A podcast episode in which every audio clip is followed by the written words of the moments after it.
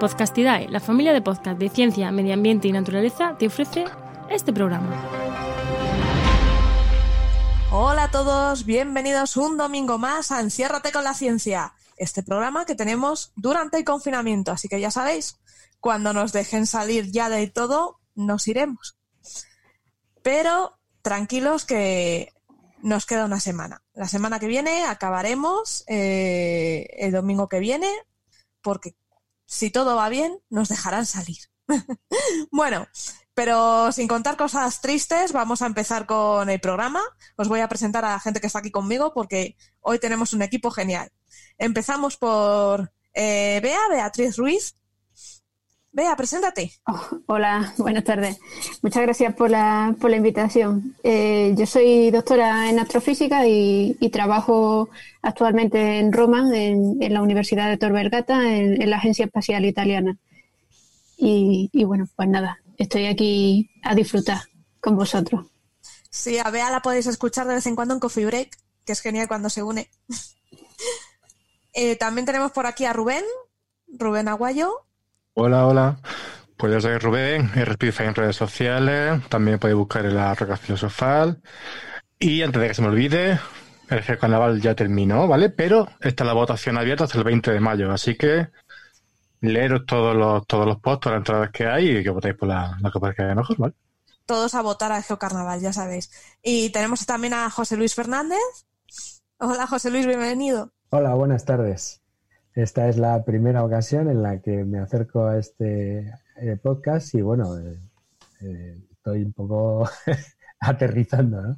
Mm. soy ambientólogo, soy funcionario de la Comunidad de Madrid, soy técnico de inspección y no me dedico directamente a la ciencia, pero mi interés por la ciencia viene de largo y de lejos. Y Juan Carlos, Juan Carlos Gil. Hola Sara, hola a todos. sí, soy Apuntes Ciencia, Trabajo en cositas del espacio, de, formación soy doctor en química física y hoy quería aprovechar 30 segundos para eh, recordar a mis amigos, compañeros de, Ciencia con Tres Encantos, que hacemos charlas científicas en Tres Cantos. Quería recordar a Ana, Anabel, José, Juanjo, María, Marta y Ramón y también a Nuria, que a veces está con nosotros mm. aquí en el Cerro de la Ciencia. Un abrazo a todos. Y nada, eh, por aquí a los mandos, donde se hace la magia, tenemos a Juan. Buenas, Sara. Buenas a todos. Pues sí, soy Juan María Arenas, JM Arenas barra baja eco en Twitter. Eh, soy doctor en ecología, aunque ya soy más podcaster, comunicador, que, ya ciencia no hago, pero bueno, sí que hago comunicación. Y, nada, y simplemente deciros que a quien quiera eh, aprender de podcasting y hacer un podcast, creo que el día 14 vamos a estar en, un podcast enseñando en un curso en y yo eh, con la gente de Brutal y vamos a hacer un curso de podcasting ahí. Seguirnos en nuestras redes porque ya daremos más, daremos más datos. Fenomenal. Va a ser una tarde, va a ser cortito. Pues yo soy Enoc Martínez, en HMM en redes sociales. También podéis buscar ahí podcast en la red de Podcastidad que hago con Juan, que estoy con Juan. Y recordaros que ayer hicimos un podcast muy chulo con varios naturalistas, eh, veterinarios, biólogos, muy, muy chulo. Y lo podéis encontrar. Faina, perdón. Va sobre fauna y confinamiento. Parece que no me toma el café. Y nada, está muy guay. Podéis entrar en podcastidad barra oner, onair, y ahí lo tenéis. Estuvo muy bien, la verdad es que se hizo en directo y nos dejó con ganas de tener más, más eventos así. La verdad, a mí me gustó mucho. Bueno, y yo soy Sara Robisco, Sara Reci83, encima inquieta, me podéis encontrar en Twitter así. También me podéis encontrar a veces en Coffee Break. Eh, tengo un blog que se llama Viajando con Ciencia. Eh, a veces también hago videojuegos para que exploréis el espacio. Y ahora estoy también como SRC en Enabla. Podéis encontrar las camisetas que diseño allí. Y nada, vamos a meternos ya que estamos en harina con las preguntas de los oyentes que han estado súper genial aquí preguntando. Tenemos la primera de ciencias ambientales de un tal Mario que dice, como hay ambientólogos por aquí, ahí van preguntas que suelo oír. ¿Qué es un ambientólogo? ¿Para qué sirven si ya hay biólogos? ¿Es cierto que no sabéis de nada pero picoteáis de todo? Aquí se ríe, dice, los ambientólogos solucionan las chapuzas de Osinge, huye corriendo. Eh, aquí se está metiendo con los ingenieros que tampoco somos tan malos. Así que, eh, ¿alguien quiere contestar? José Luis, ¿no te oímos? Eso es que ha tocado algo en la configuración del audio. A ver si mientras voy, voy, hablando yo y puede ir mirando José Luis la configuración. He tocado, ya está, ya el micrófono. Ahora me. Ahora sí. Perfecto. Es que me habían pedido que subiera el micrófono. En fin, esto es una de las cosas que nos pasa a los ambientólogos, que tocamos muchas cosas, pero no sabemos tocarlas bien del todo, todas en detalle. Bueno, la primera pregunta, ¿qué, qué somos los ambientólogos? Pues una mezcla de, a ver, es, una formación, una carrera relativamente nueva, nueva no tanto, porque ya hace ya bastantes años que, se imparte en España, pero comparado con las ciencias clásicas, biología, geología, física, química, matemáticas, etcétera, pues es relativamente reciente.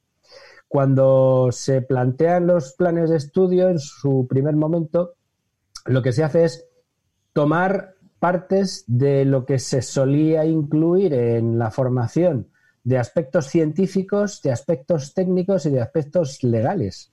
Porque una parte muy importante de la profesión es aplicar la legislación. No somos abogados, pero tenemos que estar todo el día manejando, manejando legislación. En mi caso concreto, porque la profesión de ambientólogo es muy amplia y la parte a la que yo profesionalmente me dedico es a la inspección desde la administración ambiental.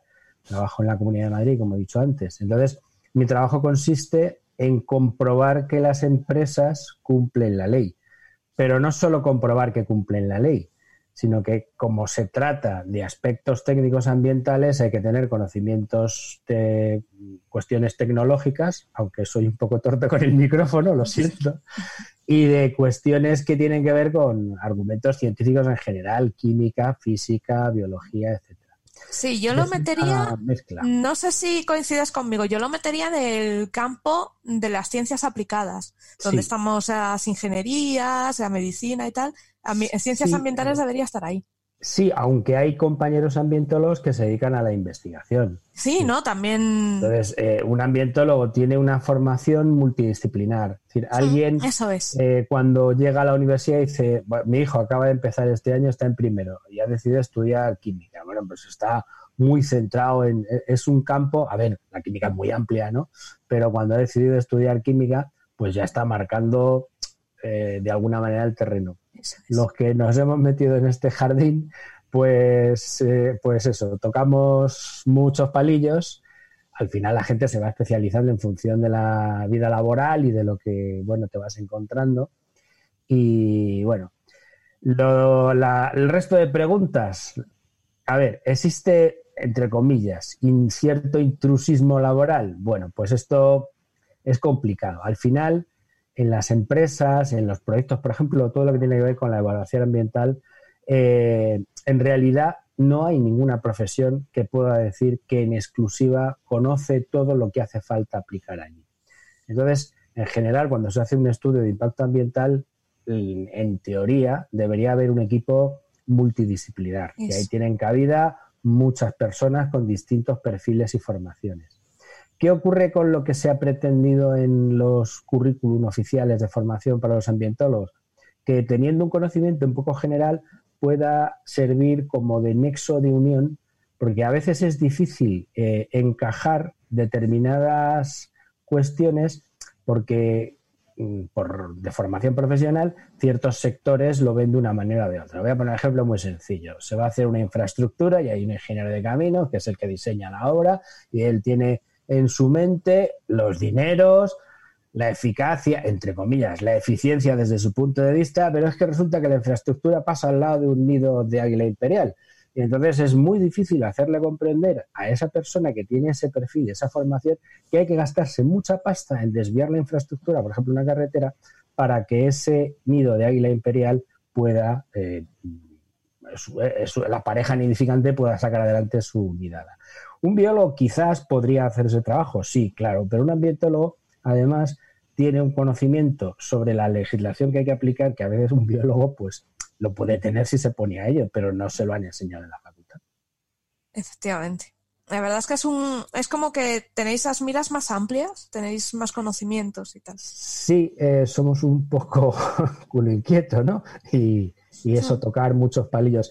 Evidentemente, eh, al final no puedes saber de todo ni abarcarlo todo y dentro del gremio, pues hay gente que se especializa en residuos, otros que se especializan en gestión de aguas, otros en evaluación de impacto, en fin, es un abanico amplio. Hmm. Es un sector que desde el punto de vista laboral, pues está, en fin, en una situación más bien precaria, Hmm. como otros muchos, que voy a hablar de los científicos que, en fin, da pena el panorama, el panorama laboral que hay en España. Yo no me dedico a la ciencia, pero tengo gente próxima en la familia que sí, y en fin. Es una pena. Es una pena. Sí, la pregunta de Mario es porque él está estudiando ciencias ambientales, entonces tiene esas Pues inquietudes. adelante. Le animo que se, que se apunte a alguna asociación o a algún colegio de ambientólogos. En algunas comunidades autónomas ya existe colegio de ambientólogos, como en la Comunidad de Madrid, donde yo trabajo, y donde mi amigo Eno también participa. Y otras comunidades autónomas también existe. Y hay comunidades autónomas en las que aún solo existe una asociación. A ver, eh, la utilidad de juntarse con otra gente del gremio, pues sirve a veces para apoyarse, para conocer gente. Eh, si está estudiando ambientales, yo le digo que es una profesión con futuro. Lamentablemente, los estragos que le estamos causando al medio ambiente nos dan mucho trabajo, aunque no nos lo paguen, porque la cuestión es cobrarlo es otra cosa, pero nos dan mucho trabajo los ambientólogos. Sí. No sé si se me ha quedado otra pregunta en el tintero. No, yo, eh, Ah. yo lo veo bien. No sé si Enoch tiene algún comentario que añadir. No, no, está correcto, perfecto, vamos. Yo suscribo. Firmo debajo. Ay, Y tenemos por aquí una pregunta de Sandra Medrano que tiene una curiosidad. Dice, ¿qué es un diapiro exactamente? Dice, una vez oí que el núcleo de la Tierra estaba lleno de oro. ¿Eso, eso es verdad? Bueno, ¿quién se tira al- Bueno, la, la definición de diapiro es muy sencilla. Si alguien ha visto alguna vez una lámpara de lava, ¿eh? que es un fluido, bueno, varios fluidos de dos colores, que uno va ascendiendo porque se va calentando, un diapiro no es más que el ascenso de un material fundido que en esa elevación está eh, de alguna manera empujando a los estratos que hay por encima, los empuja tanto que los puede llegar a fracturar y puede salir hacia afuera. Eh, lo de que hay oro en el centro de la Tierra, las noticias que yo tengo, que no soy especialista, es que el, el núcleo de la Tierra es de hierro y de níquel, no de oro. Hay oro en la superficie de la Tierra, es un mineral, bueno, relativamente Mm. abundante, pero que yo sepa, el núcleo de la Tierra es de níquel, de níquel y de hierro. No sé, Rubén. Tengo otra, tengo otra información. Mm, Con respecto a los diapiros, en plan, no solamente son las lámparas de lava, también tenemos diapiros de sal, de vaporita, Sí. ¿vale? Son bastante más famosos, incluso lo asociamos más diapiro que con un, con un cuerpo salino, con un cuerpo evaporítico que, un, que realmente las lava. Sí, Y de esto- hecho, en Cantabria Sí, hay uno vais a allí. la- hay uno, hay un diapiro de yeso, en, además en una Mm. calita muy pequeña, muy curiosa, Mm. y es muy chulo verlo, porque se ven, se ven varias, varios. Tú llegas y según vas bajando por el sendero, ves uno, y luego desde la playa se ve el grande, y es espectacular. ¿Y qué pinta tiene? ¿Como pináculos o cómo es eso? Eso es como, imagínate, bueno, la forma li- mm, de libre, por así decirlo, como la forma de un hongo. Un hongo atómico, por así decirlo, ¿no? Actualmente todo eso es- depende de cómo pilla el corte, si lo ves de arriba y de abajo, lo verás de una forma o de otra. Muchas veces tú puedes estar encima un- de un diapiro ni saber qué es un diapiro porque no lo ves con la forma que tú tienes en la cabeza. Es un problema de los afloramientos que son cortos y te lo encuentras como te lo encuentras. Y yo suelo explicar los diapiros con la tarta de chocolate, que me gusta más, está bueno. Imagina que tenéis la cortecita de arriba, con ya sea con galletas o con esa patina de chocolate que está ya dura, y debajo tenéis ese chocolate no fundido, pero sí pastosete, ¿vale? Si tú esa tarta la empiezas a empujar, va a ascender eso por arriba. Lo de arriba se va a fracturar y lo de abajo va a ser que plof, Sí. haciendo ese hongo que de llamamos diapiro. Y eso es lo que pasa con esas evaporitas. Y es, y es bastante curioso, al menos por aquí, por la, por la zona del sur, la zona soviética, es que la mayoría de esos diapiros tienen un origen común. Al menos en el tiempo. Hablamos de que son de materiales de hace 250 millones de años aproximadamente, del Triásico, de una fascia que se llaman Kuiper.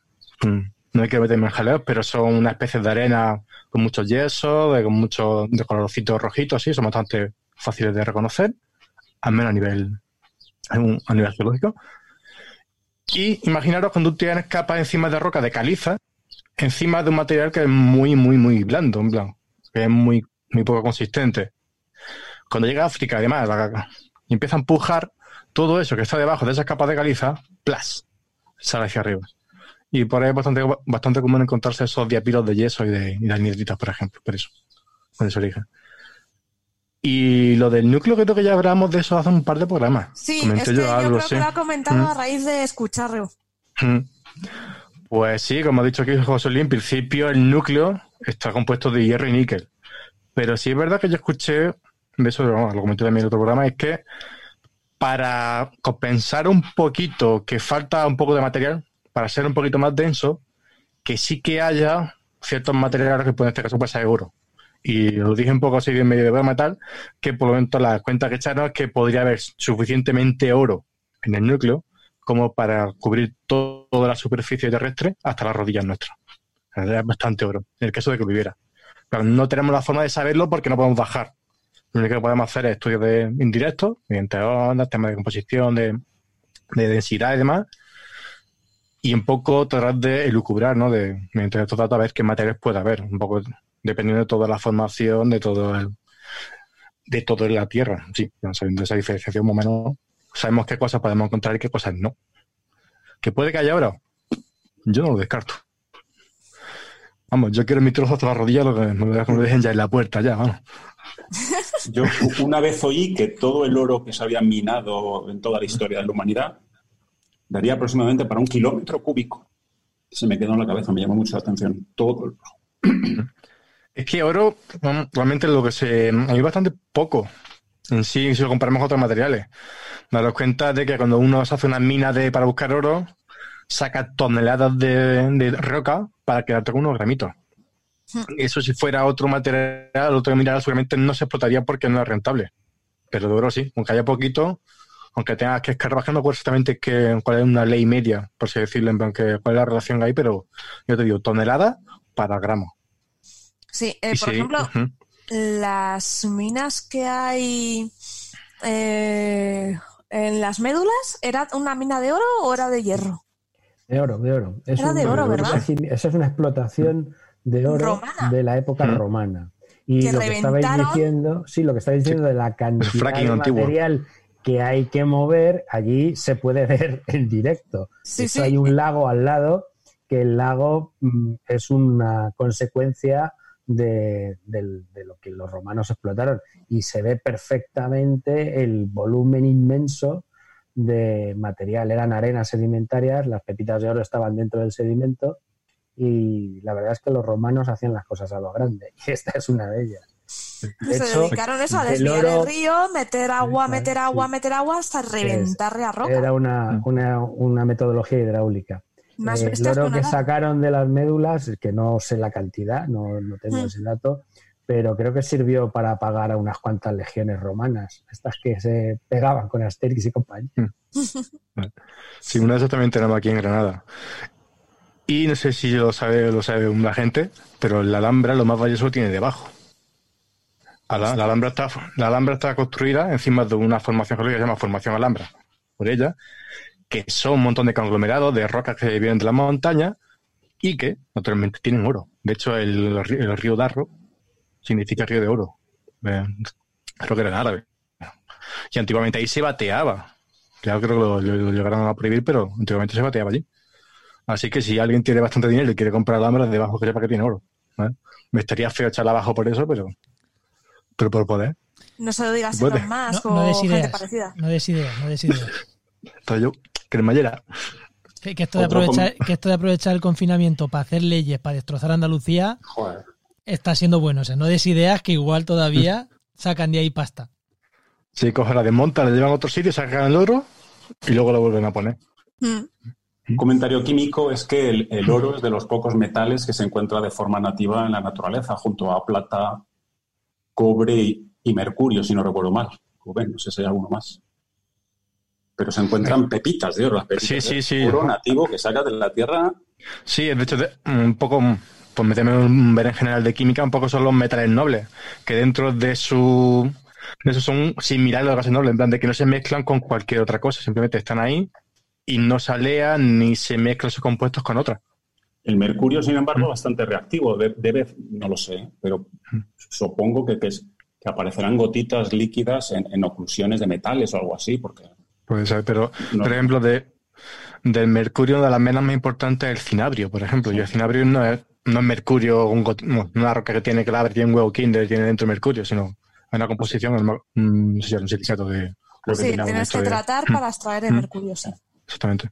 Se Está dentro de la estructura de... mm.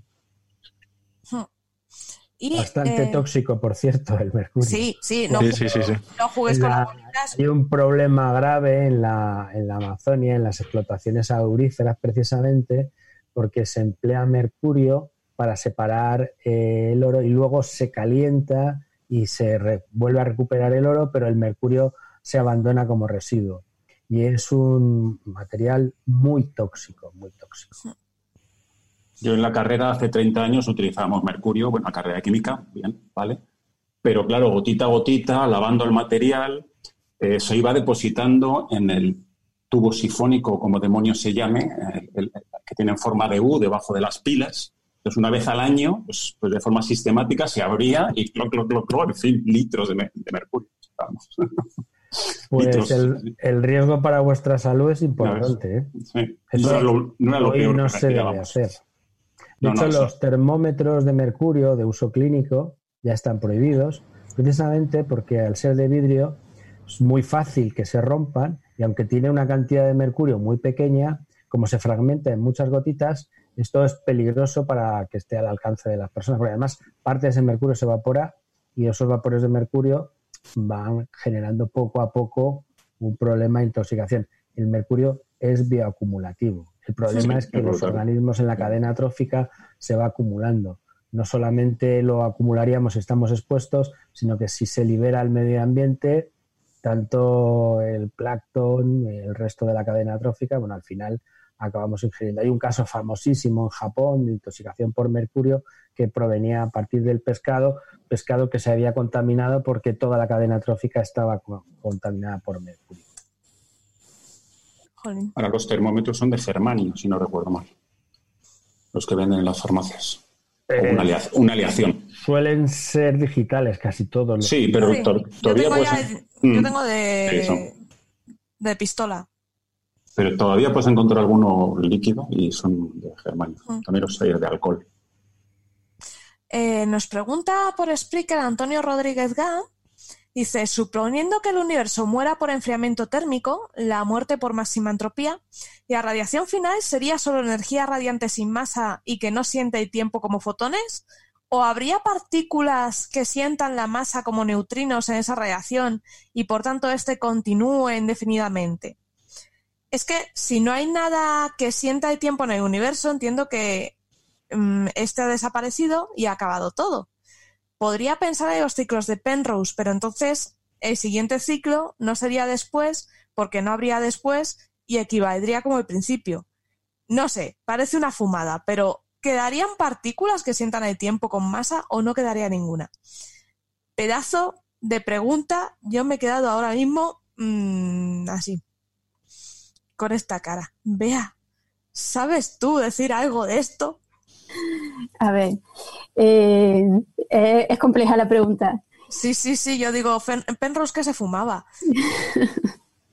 En principio, eh, dentro de lo que sería la, la cosmología estándar, el modelo cosmológico estándar, que es lo que, o sea, lo de Penrose son especulaciones teóricas, sin ningún tipo de, ¿no? de, de contrapartida observacional por ahora, así que basándonos en lo que es cosmología observacional, con, lo- con las evidencias que tenemos y que sabemos, eh, en principio sí que quedaría cierta radiación, porque, bueno, ya sabemos que la muerte térmica es algo que deriva del segundo principio de la termodinámica, ¿no?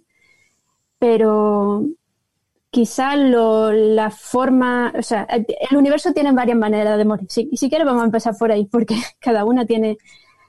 Oye, mil maneras de morir. ¿Cómo se muere el universo? El universo, sí. bueno, la, una de las, eh, evidentemente lo, primordial es que se vayan, se vayan dejando de producir eh, estrellas, ¿no?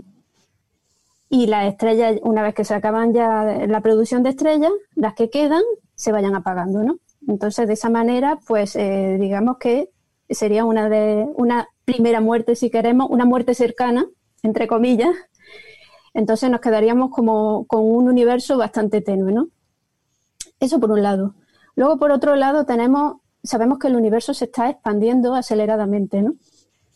Eso significa que al expandirse mucho más rápido de lo que, de lo que pensábamos, llegará un momento en que las galaxias, que se, se están separando unas de otras, se alejen tanto que ya no alcancemos a verlas. De acuerdo. Entonces eso sería, digamos que los astrónomos de un futuro, si existieran, verían a lo mejor pues lo que quede ligado al, cúmulo local o, o, a lo, o quizá Andrómeda, que quedará ligada gravitacionalmente a la Vía Láctea, ¿no? Jolín, qué astronomía más aburrida. Muy, muy aburrida. Pero ya lo peor de todo, el, el siguiente paso es cuando los agujeros negros, que, que quizás viene por ahí la pregunta, empiecen a evaporarse. Entonces, cuando se evaporan los agujeros negros, sabemos que esa, esa evaporación lo que está produciendo son, en teoría, son fotones muy, muy, de muy baja energía, son fotones muy, muy fríos, con lo cual quedaría una radiación muy, muy, muy, muy fría y ya prácticamente al no haber elementos químicos, es decir, no haber protones, electrones ni neutrinos, porque ya todo se ha perdido en etapas anteriores, nos quedaríamos con un mar de fotones súper frío y básicamente ese sería, digamos, el escenario más final que podemos, que podemos pensar, ¿no? Desde así, desde el punto de vista eh, de lo que conocemos hoy, ¿no? En principio.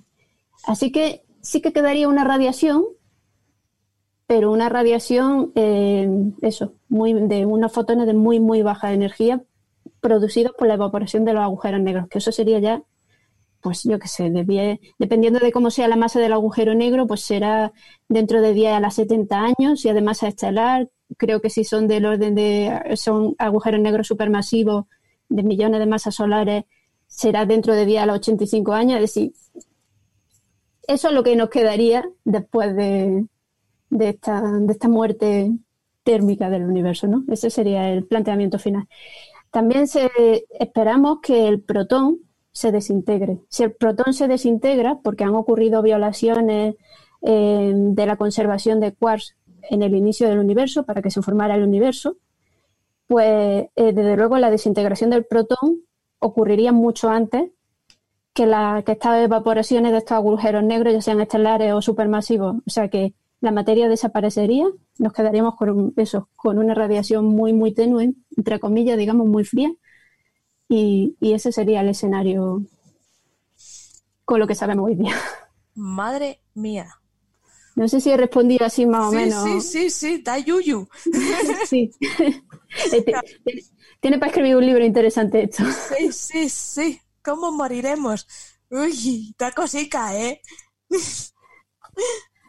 Pero, vamos, en principio, como el Sol se acabará antes la combustión de, la fusión de, los elementos químicos y demás, o sea. estaremos todos. Exacto. De hecho, yo abogo antes por el enfriamiento del nuestro, de nuestro propio planeta. Y luego ya vendrá lo del Sol. Sí, no, desde luego. Hablando de términos eh, cosmológicos, astrofísicos, ni de coña lo vamos a ver, o sea que con tranquilidad. Eh, tranquilos, tranquilos, que esto mañana no pasa, ¿eh? Puede seguir circulando. Oye, que alguno se puede estresar. Alberto Jiménez por Spreaker nos pregunta, dice, ¿podéis explicar para Dummies el efecto Coriolis? ¿Alguien se anima? Bueno, eh, me puedo tirar a la piscina. Pues vamos. Esto, es relativamente sencillo. La Tierra gira sobre sí misma y tiene una serie de capas fluidas, eh, que es la atmósfera, y que al girar eh, también tienen sus propios movimientos que tiene que ver con los anticiclones y las borrascas. Y el efecto Coriolis está asociado a un efecto de cizalladura en el movimiento de las masas de aire al mismo tiempo que la Tierra está girando sobre sí misma y eso provoca unos remolinos. Imaginaros la típica foto de un huracán desde la Estación Espacial Internacional, que se ve un enorme, una enorme masa de nubes con forma de donut girando y ese giro tiene un sentido en el hemisferio norte y otro en el hemisferio sur debido a esa rotación de la Tierra. Eso es el efecto Coriolis. Wow. Es, es el efecto Coriolis a nivel, a nivel atmosférico, claro, no se puede explicar mejor, pero tiene, el- tiene efectos incluso en no cosas tan grandes como en los francotiradores. ¿no? O sea, es una, es una fuerza realmente fantasma y es debida al hecho de que la Tierra no es un, no es un, eh, sistema inercial. Se ve muy bien con el ejemplo clásico de- del autobús. Vas sentado en el autobús agarrado a, a un poste y un señor de tu lado va sin agarrar. De repente el autobús pega un frenazo y tú que estás agarrado te quedas tan tranquilo, pero el otro señor sale volando hacia adelante. O sea, ha habido un fantasma, desde tu punto de vista, que le ha empujado. ¿Qué ha pasado aquí? Porque el- tu universo autobús pues no es inercial. ¿Qué ocurre? Que si hay una señora en la parada del autobús viendo la escena, pues para ella el autobús viene contigo y con el otro señor a igual velocidad, pega el frenazo, tú que estabas con el poste te frenas, haces una fuerza frenándote con el poste, pero el otro señor no tiene nada donde apoyarse y se sigue moviendo como se estaba moviendo antes. Entonces, en el punto de referencia de la señora, lo que es el universo parada de autobús, señora, calle, autobús y señores dentro del autobús, pues eso sería un sistema inercial. ¿O no? Pues no, como decía José Luis, estamos montados en un autobús gigante que se llama la Tierra, que se mueve, que tiene su rotación y tiene su traslación. Y esas, em, eh, las, la- las aceleraciones que producen la, aceleración y la rotación pues no son muy grandes, son del orden de un 0,5%, si no recuerdo mal. La aceleración de la gravedad, que son muy chiquitas, pero debido a lo que exactamente explicaba José Luis, que la Tierra tiene un diámetro en el Ecuador más grande que, que cambiar la latitud, y paréntesis, de hecho, por eso los eh, cohetes se tienden a lanzar cuanto más cerca del Ecuador mejor, porque aprovechas el impulso superior en el Ecuador, porque la velocidad de rotación es más grande, la velocidad lineal, no la velocidad de rotación. Eh, eh, ¿qué, estaba, estaba diciendo? Ah, pues eso hace que haya un efecto que sí es notable, la Coriolis, porque a su vez depende de la velocidad del objeto. Entonces, la velocidad es de- típica de la velocidad del sonido, 340 metros por segundo. Este efecto puede llevar a ser del 5% de velocidad de la gravedad, que ya tiene su impacto. Entonces, si quieres mover cosas rápido, como cañones, balas de francotirador y demás, pues mejor que tengas en cuenta este efecto, porque si no la bala se te va a ir un poquito. Esto produce el famosísimo movimiento del péndulo de Foucault y hace que, dependiendo del hemisferio, un lado u otro de los raíles de los trenes se desgasten más. ¿vale? Es curioso, pero claro, de forma acumulativa se produce en el eh, este efecto. Entonces, la fuerza de Coriolis es una fuerza que no existe, es una fuerza fantasma. Si hay un señor observando el planeta desde fuera, la bala del francotirador no se desvía, demonios. Es que la bala está volando cuando la Tierra se mueve, con, con todo a la vez. Pero para nosotros, pobres humanos que estamos asociados a la Tierra, pues tenemos que tenerlo en cuenta, o si no, las cositas se nos, dan, se nos salen mal. Ujú. Y si no estoy equivocado, donde mejor se puede ver el efecto Coriolis es en el. cuando tiramos en, en, en lavabo. ¿No? Yo No, tengo entendido Pues que ¿No? no.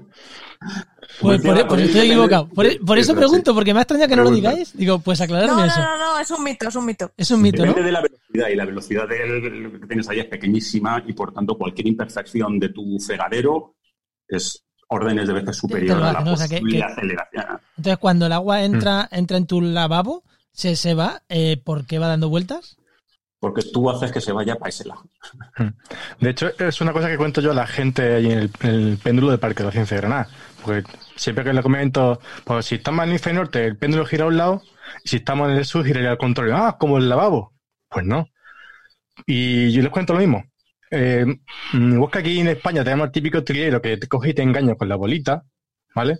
Si te vas a cualquier país del Ecuador, te va a encontrar un señor que tiene dos barreños y te va a decir como una distancia de 5 metros, el agua va a un lado y el agua va a otro, ¿no? Y entonces yo le- le- les propongo, digo, vamos a pensar, si eso fuera verdad, el Ecuador no sería una línea milimétrica, no, no partiría eso en 5 metros. Si ese efecto fuera así de verdad, ocurriría por una distancia bastante más grande. Hablamos de, por ejemplo, en un país de, lo hace, por ejemplo, yo qué sé, en Panamá y otro lo hace, yo qué sé, en Brasil. Ahí sí se notaría esa diferencia grande de que un sitio para otro. Pero cuando lo haces justamente sobre la línea de Ecuador, es que no tiene ningún sentido.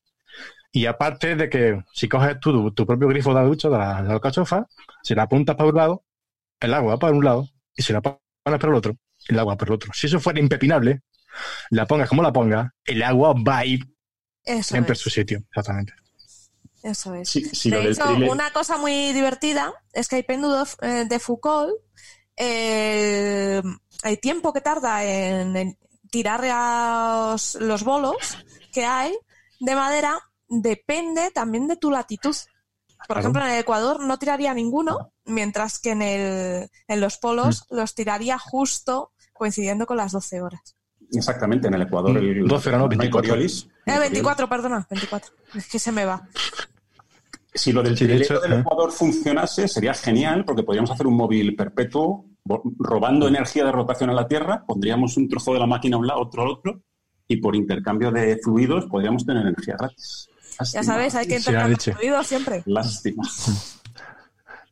Sí, lo que Ya pasa es como- que es un, un ejemplo que siempre nos han puesto en las clases de física, pero yo creo que es más bien por, por eso, por lo que ha he explicado antes José Luis antes perfectamente de la atmósfera, es que ilustra bien, pero realmente no se debe a eso. Eso es. Es que los Simpsons han hecho mucho daño. También es verdad. Yes. Y tenemos una pregunta de Miguel, arroba remichael, que dice, ¿la cantidad de CO2 que hay actualmente en la atmósfera está cerca o lejos del nivel de saturación del mismo en el aire? ¿Por qué no preocupa el vapor de agua si tiene mayor efecto invernadero? Pues re- con respecto a la saturación no sé, no sé decirte. Si lo que sé a nivel geológico es de que ha habido épocas en la Tierra que hemos tenido este nivel, incluso más. ¿Y por qué no preocupa el, efecto del vapor de agua si es mayoritario la atmósfera? Hablamos de que era cerca de en torno a un 90% o más de, de los gases. ¿Qué pasa? Que es que el CO2, aunque sea más minoritario, su efecto es mucho mayor que el del vapor de agua. Y ahí creo que tenía que ver un poquito quizás el tamaño de la partícula, cómo incidía los rayos del sol y, y aumentaba más. Pero eso sí, si hay hay alguno que lo puede explicar mejor que yo, que lo haga. Que, yo me, que me lío enseguida. El, el ciclo del agua es importante. Eh, el, el agua en la Tierra está en tres estados que dependen de la temperatura a la que se encuentra, líquido, sólido, gaseoso, y pasa de uno a otro con facilidad. Si tenemos demasiado vapor de agua en la atmósfera en función de la temperatura, eh, ese agua formará nubes o no, o terminará condensando. Esto se ve muy bien, por ejemplo, en Canarias, que el viento cargado de humedad, los alisios cargados de humedad a, a ras del mar, o sea, al nivel del mar, están muy saturados, pero no vemos las nubes. Esa es, está a bastante temperatura. En función de la temperatura del aire, la capacidad para tener vapor sin que lo veamos eh, aumenta. Cuanto más caliente está el aire, más vapor de agua puede contener sin que veamos que se condensa. Lo vemos cuando se enfría y se condensa. Estas masas de aire cargadas de humedad que vienen sobre el mar al chocar contra las partes elevadas de las Islas Canarias, al elevarse, esa humedad se condensa, empezamos a ver nubes y termina formándose precipitación. Eh, niebla, no es una lluvia constante, se llama lluvia horizontal. Si alguno ha visitado alguno de los bosques nubosos de las Islas Canarias, lo habrá visto, que es como una esponja. El bosque es como una esponja que recoge la humedad. Incluso las poblaciones aborígenes de Canarias, los guanches, tenían un sistema para recoger agua. En la isla de- del Hierro hay un árbol que es el árbol, el, el árbol garoé, que en realidad era un capturador de humedad. Si hay más humedad en la atmósfera, lo que puede ocurrir es que haya más fenómenos climáticos mm, catastróficos. Eh, por poner un ejemplo que todo el mundo puede entender, los huracanes, la temporada de huracanes, que es al final del verano en el Atlántico, sobre todo yéndonos, eh, tienen más tendencia a, irse hacia, hacia el oeste que hacia el este, generalmente afectan más a las costas de América. Cuanto más caliente está el Atlántico a lo largo del verano, más evaporación hay, más humedad hay en el aire y eso es, una, es como una olla a presión. Es decir, si le metemos más calor, más energía, pues lo que tenemos al final es una tormenta mucho más fuerte porque tiene más energía. el vapor de agua en la atmósfera está constantemente pasando por estos ciclos y la cantidad de agua total que hay en la Tierra es aproximadamente estable en distintas formas. Si nosotros sumamos calor, se derretirá el hielo, pero ese hielo se va a convertir en agua que acabará en el mar, si hace calor se evaporará, pero el, volumen total de agua en toda la Tierra en el ciclo completo no cambia. Con el CO2 pasa una cosa completamente diferente. Todo el CO2 que hemos quemado en estos últimos 200 años de los combustibles fósiles ha estado durante millones de años enterrado a gran profundidad se ha retirado. El ciclo de carbono tiene un, funcionamiento completamente diferente del ciclo del agua.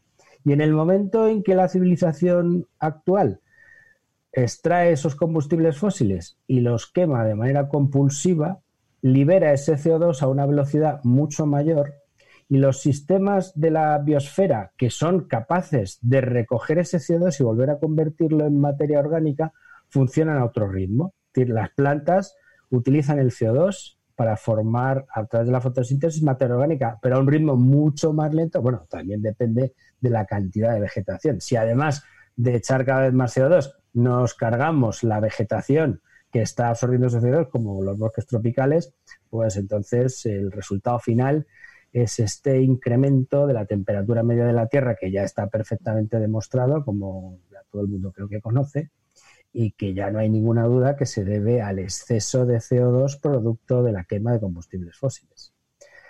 Eh, creo que esto es, algo físico, no es ideológico ni político como pretenden hacer creer algunos. Cierto.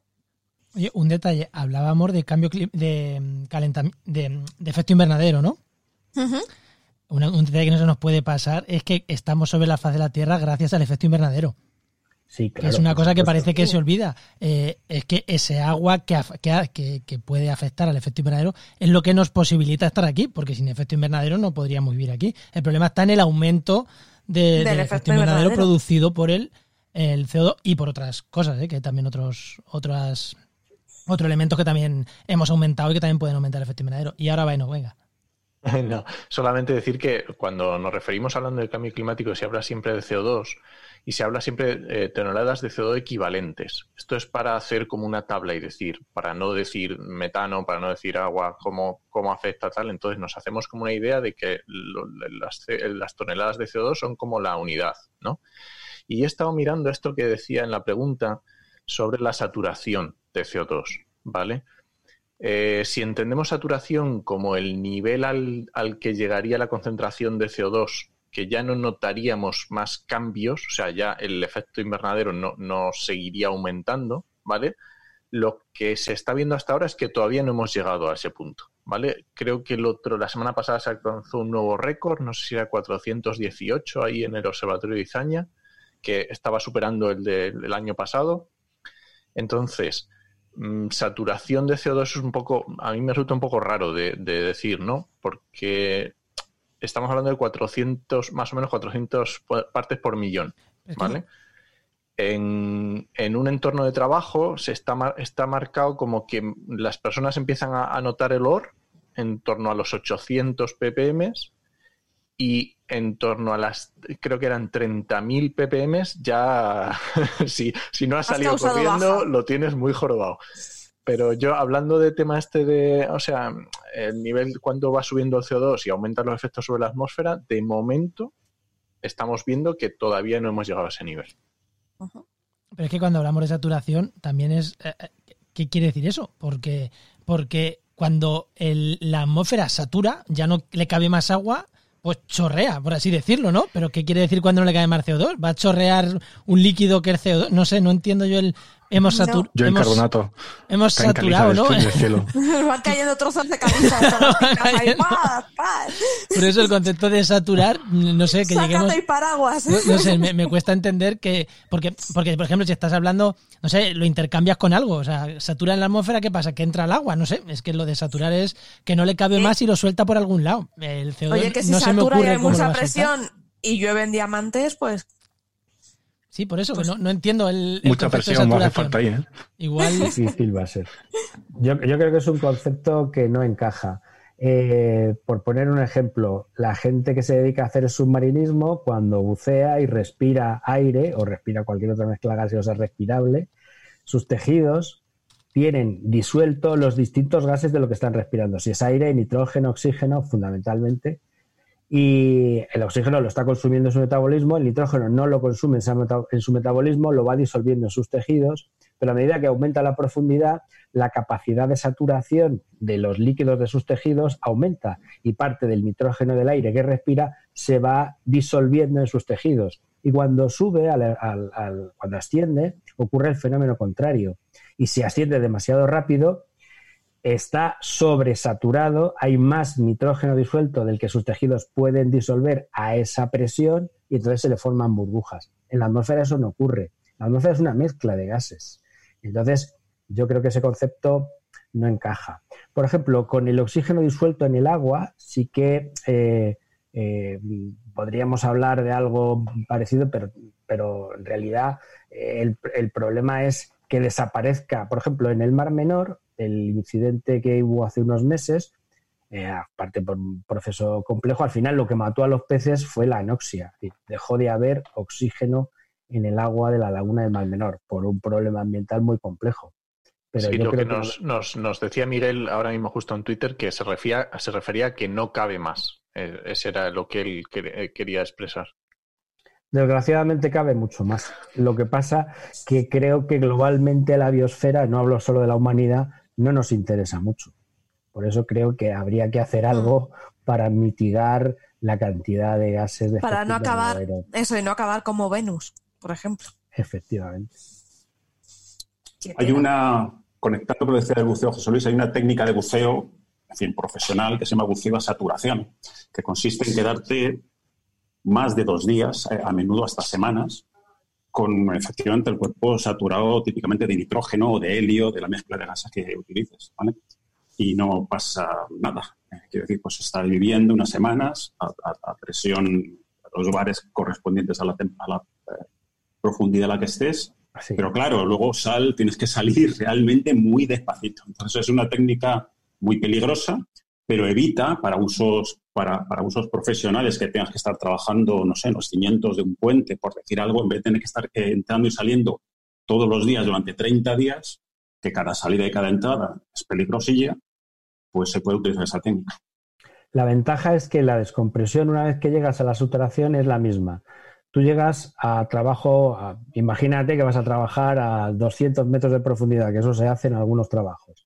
Eh, a 200 metros de profundidad, que no utilizas aire, utilizas una mezcla de gases, llegas muy rápido a la saturación.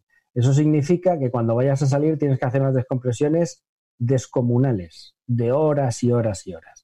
Bueno, pues cuando que no llegas a la saturación, alargar el buceo en esa saturación no incrementa la descompresión. Si tú, estando dos horas trabajando a esa profundidad, tienes que hacer una descompresión de un día y medio, estoy hablando por hablar, es una exageración, pero bueno, no demasiado lejos de la realidad.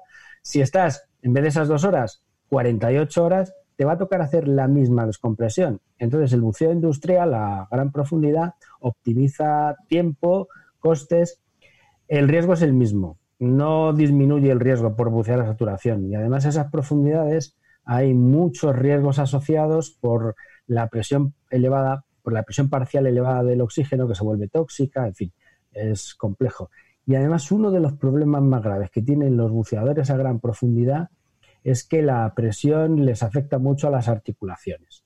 Eh, los esfuerzos que hace un buceador a 200 metros le suponen un desgaste muy grande de las muñecas, los codos, bueno, de todas las articulaciones, aparte del frío, en fin, y de las condiciones duras. Si nos parece difícil estar confinado aquí, esa gente cuando trabaja haciendo eso está en una cámara hiperbárica durante días y días y días en un espacio mucho más estrecho y en condiciones mucho más difíciles que la de estar confinado en casa. Eso sí que es un confinamiento en toda regla. Madre mía, sí es verdad, ¿eh? Tremendo. Hay una pregunta de Silverín por Spreaker que dice, expansión del universo. Empezamos bien. ¿Podía explicarse la aceleración de la expansión sin energía oscura, suponiendo un modelo de universo como una gigante roja? Según he leído, y probablemente no me haya enterado bien, la expansión no se aceleró hasta cierto punto temporal. ¿Ha podido alcanzar el universo un punto crítico de concentración de materia bariónica y oscura y una temperatura media total que permita este modelo chorra de gigante roja? Dice, y ahora salgo despacito, caminando hacia atrás y cierro la puerta al salir. Vea, ¿te atreves? Yo, yo os cuento un poco, ¿no? Desde el punto de vista de cosmología. A veces estos modelos, y muchas veces en, la, divulgación científica abusamos los cosmólogos de hacer analogías con, con las estrellas, ¿no? Estrictamente, eh, cuando hablamos de cosmología, digamos que estamos en el interior de la estrella. Estamos viendo la estrella desde dentro y todo lo que hay fuera, ¿no? Cuando hacemos astrofísica estelar, las estrellas están fuera o sea, nosotros estamos fuera de la estrella, ¿no? ¿Vale? Entonces, estas analogías nunca tienen en cuenta este, esta diferenciación. En principio, eh, la expansión del universo no se puede explicar sin energía oscura. O sea, eh, todas las evidencias que tenemos cosmológicas, tanto de, de, las explosiones de supernovas, que fueron las que delataron o pusieron en evidencia que necesitábamos una componente más para explicar lo que estábamos observando, que es lo que luego llamamos energía oscura. Eh, también el fondo cómico de microondas necesita esta energía oscura, es decir, tenemos, eh, también la distribución a gran escala de, los cúmulos de galaxias formando filamentos y demás. Todo para explicar todas las observaciones cosmológicas sí necesitamos energía oscura. Así que eh, en principio no se puede hacer, eh, no podríamos explicarlo sin, o sea, en principio no, Con lo que tenemos ahora no hay evidencia de que se pueda explicar las observaciones sin, esta componente adicional. Es cierto que lo que, lo que se, se observa es que la energía oscura ha empezado a dominar ahora y quizás por eso se refiere porque en las etapas tempranas del universo no necesitábamos energía oscura, la materia oscura era la que dictaba, digamos, a la materia bariónica, a la materia ordinaria, dónde tenía que acumularse para formar las galaxias, los cúmulos de galaxias y demás, y solo en las etapas posteriores, de hecho ahora mismo estamos en la era de dominación de la, de la energía oscura, se observa que ha empezado a tomar importancia esta componente. Si queréis así, para, para, para clarificarnos un poco, toda la historia del universo eh, se puede dividir en épocas de dominación al principio sabemos que materia y energía era lo mismo, materia y radiación estaban acopladas. Cuando se produjo el desacoplamiento, antes del desacoplamiento hubo una época en que dominaban los fotones, luego pasó a dominar la materia, teniendo en cuenta que materia, cuando hablamos de materia, es materia bariónica y materia oscura, y ahora estamos en una época que domina la energía oscura. ¿De acuerdo? Entonces, necesitamos energía oscura y sí que simplemente nos encontramos en una época del universo en donde domina esa energía oscura. La analogía con la, con la gigante roja pues puede ser ilustrativa para, para explicar esto de que nosotros pues podemos, como si el fondo cómico de microondas, por ejemplo, fuera eh, la superficie de la estrella, nosotros la estaríamos viendo desde dentro. Cuando hablamos de estrella estamos viéndola desde fuera, ¿no? Este tipo de analogías son los que suelen inducir a este tipo de, pensamiento, pero estrictamente no, no podemos hacer esa, esa equivalencia, no, no es lo mismo. En las estrellas la temperatura, eh, todo lo que es temperatura tiene una, un papel predominante, temperatura y masa. Eh, aquí, cuando hablamos de cosmología y época de dominación de, la, de la, energía oscura, eh, domina la gravedad un determinado tipo de gravedad con una determinada, o sea, la, componente total material del universo incluida, cuando digo material, incluye materia y energía. No sé si queréis añadir alguna cosilla más. No, yo me quito el sombrero. Espectacular. Ha quedado genial. Es genial. Anabel de Arte nos pregunta por Twitter. Una pregunta, dice, ¿cuánto se tarda en llegar a Saturno y cómo podríamos optimizar el tiempo que empleamos en viajar, por ejemplo, a Marte? Mm, yo creo que es complicado optimizar porque ya el tiempo que se tarda en llegar a Marte se optimiza mucho. Se usa en los periodos que está más cerca, se usan cosas para que lleguemos mejor, pero es muy complicado. Resumiendo mucho, vas a tardar menos cuanto más rápido vayas. ¿Eh? Podemos pasar así. no. ¿Y cuánto más, y cómo puedes ir más rápido? Acelerando más. ¿Y cómo acelera más? Quemando más combustible. Mm. Si pones un cohete muy gordo, puedes ir mucho más rápido. Eh, realmente ese es el resumen. ¿Cuánto se tarda? Pues eh, lo estuve buscando. Voyager 1 tardó tres años. New Horizons, que fue una de las pocas sondas que se ha lanzado directamente con velocidad de escape directamente, tardó 2,5 años. Poco más rápido se puede, ir. Eh, Cassini-Huygens, que se diseñó para sobrevolar Saturno, utilizó una, se lanzó para atrás, se lanzó hacia Venus, hizo una maniobra de asistencia gravitatoria en Venus y de rebote llegó a Saturno. Tienes que llevar menos masa, aprovechas la, maniobra de, asistencia y, tardas más. O sea que realmente para robots está bien, pero para humanos pues es un poquito fiesta meterte hacia Venus para ir a Saturno. Y luego, como decías tú, Sara, se el truco evidente es esta, intentar esperar a la ventana de lanzamiento famosa en la que estás en, mejores condiciones para llegar a ese cuerpo. Hay que tener en cuenta que cuando lanzas y vas por el camino, el destino se mueve. En fin, es una perogrullada, pero no, no, no se lanza cuando estás más cerca de Marte. No, no, se lanza cuando sabes que vas a llegar al punto, al punto de encuentro. Y en, el, y en, el, caso de Marte, que es el que todos conocemos más, el, máximo acercamiento se llama periodo sinódico, es un poquito más de dos años. Este año, en julio, eh, hay una ventana, una, ventana muy buena y por eso se van a lanzar miles y miles, un montonazo de naves, aunque desafortunadamente la ExoMars, que, se retrasa. que era 2020, desde hace unos meses ya sabemos que es 2022 y nos ha escapado esta mm, oportunidad. Y por eso vamos a los dos años siguientes, por el periodo sinódico. Hmm.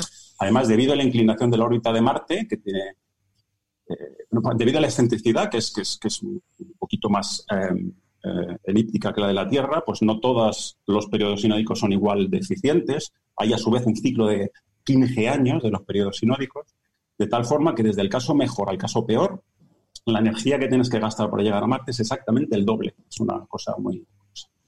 Hmm. Y se han hecho análisis de, de misiones a Marte del orden con, vuelta, con ida y vuelta inferiores a 450 días.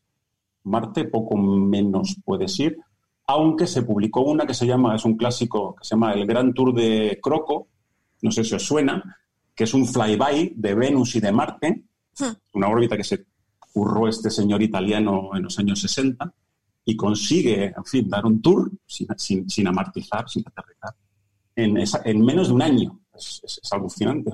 es, calculada como un cirujano exactamente la posición y el momento adecuado y consigues hacer este, este flyby de ambos planetas en En fin, el espacio es muy grande y para los humanos eh, vamos a tardar, vamos a tardar en ello.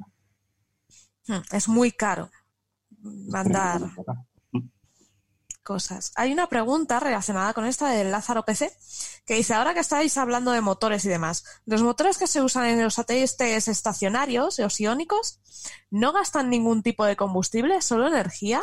Y si es así, ¿por qué no es posible implementar un motor de esos aquí en la Tierra? ¿A alguien se le ocurre? Yo creo que ese tipo de motores, eh, la energía proviene de una pila nuclear. Los motores iónicos, de hecho lo conté hace un par de, los motores iónicos ionizas algo, es decir, tienes que llevar también tu combustible, no se llama combustible porque no se quema, pero tú tienes que llevar tu típicamente neón, ¿de acuerdo? Y con energía, eso sí, paneles solar, solares o lo, pilas, es decir, lo que tengas a mano, ionizas los átomos de neón que salen disparados, acción y reacción, y se mueve el cohete. Poco consigues moverte en el espacio si no es echando, ¿os acordáis? Acción Echando de comer para- al motor. Al motor tienes que darle de comer, si no, Tienes que dar cositas. que bueno, tenemos el motor de QBR por ahí, pero eso no. Vosotros recordéis que es, es una, es una, una belleza. El problema era frenar. Estuve leyendo un artículo que, aunque sea teóricamente posible, frenar, en fin, arrasarías con el sistema solar destino. Crearías un, un estallido de rayo gamma que esterilizarías todo lo que hubiese por allí. Es, es desafortunado. Sería un punto.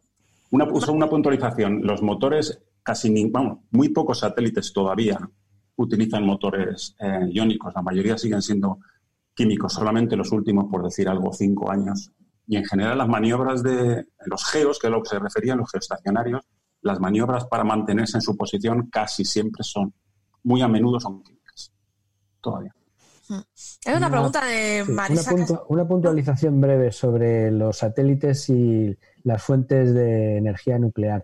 Se emplean para generar calor y con un par termoeléctrico producir energía eléctrica para el suministro del satélite, no para impulsarlos. Ah, Hay, hay muchos, bueno, muchos, hay un Son cierto pilas. número de, de, eh, de aparatos, por decirlo así, o de, o de satélites que están en órbita, algunos con, con recorrido mayor, de sondas mayores, que lo que emplean es como fuente de energía un elemento, una pila de, de material radioactivo que con el calor que se genera en esa degradación produce electricidad a través de un termopar, no como elemento de un motor de impulsión. O sea, eso. O sea, para cada, generar electricidad, claro. Ostras, claro. Es lo mismo que se usa, por ejemplo, en Curiosity para alimentar En el caso de Curiosity, no sé si utiliza una pila nuclear. Es, Sí. es muy común cuando tienes posibilidad de obtener energía eléctrica a través del efecto fotovoltaico, despliegas eh, paneles solares, que es bastante eficiente, pero cuando eso no se puede hacer por la razón que sea y el aparato necesita tener una fuente de voltaje durante el tiempo de vida útil, se ha usado en muchos casos eh, unas pilas de plutonio. El problema está cuando esa chatarra espacial entra en la atmósfera. Que lo que estamos es. haciendo es, bueno, si se destruye del todo, bien, pero tenemos una lluvia radioactiva de un tamaño menor que una prueba nuclear, pero es un aporte de contaminación radiactiva que tiene su importancia. Y si no se destruye del todo y acaba chocando contra la Tierra, pues tenemos un pequeño incidente nuclear. Los generadores de radioisótopos se suelen efectivamente utilizar para sondas que se alejan del Sol, las Voyager, por ejemplo. Y, y- y- y que lo comentaba también en otro programa, existe la posibilidad de hacer impulso eh, eh, nuclear, como decía José Luis, pero no se ha utilizado eventualmente. Hay ensayos, los norteamericanos hicieron ensayos, hay bibliografía sobre eso, yo no soy experto en la materia, pero he leído algunas cosas y sí estuvieron haciendo pruebas de motores de impulso con energía nuclear, pero no sé por qué razón luego no los llegaron a aplicar, pero sí que se ensayaron. Pues seguramente no los aplicaron porque ganaron la carrera. Los rusos. Hay una pregunta de Marisa Castiñeira que dice: eh, Los pequeños terremotos, temblores que ocurren en Galicia, que es una zona bastante estable, ¿se, se pueden considerar intraplaca o es un rejuego de antiguas fallas? Rubén, ¿qué nos cuentas? Pues es que hablar de intraplaca en la península ibérica me parece un poco demasiado un poco descabellado, en el sentido de que hablamos de terremotos de esos de que, de que están en grandes placas tectónicas, en mitad de África, en mitad de Europa, no en un ladito. Y teniendo en cuenta también de que mm, Galicia tiene bastante cerca la dorsal en medio, que a partir de ahí se va muy bien, se surge material que se va disparando hacia los lados, y que existe un tipo de fallas que se llaman fallas transformantes, poco a poco van llevando esos esfuerzos hasta allí. De hecho, por hacer una relación, el terremoto este grande de Lisboa fue una de esas fallas seguramente. Ah. Donde- unas fallas que están en mitad del Océano Atlántico, las que dieron ese terremoto de Ochipiqui, si no recuerdo mal. Bueno.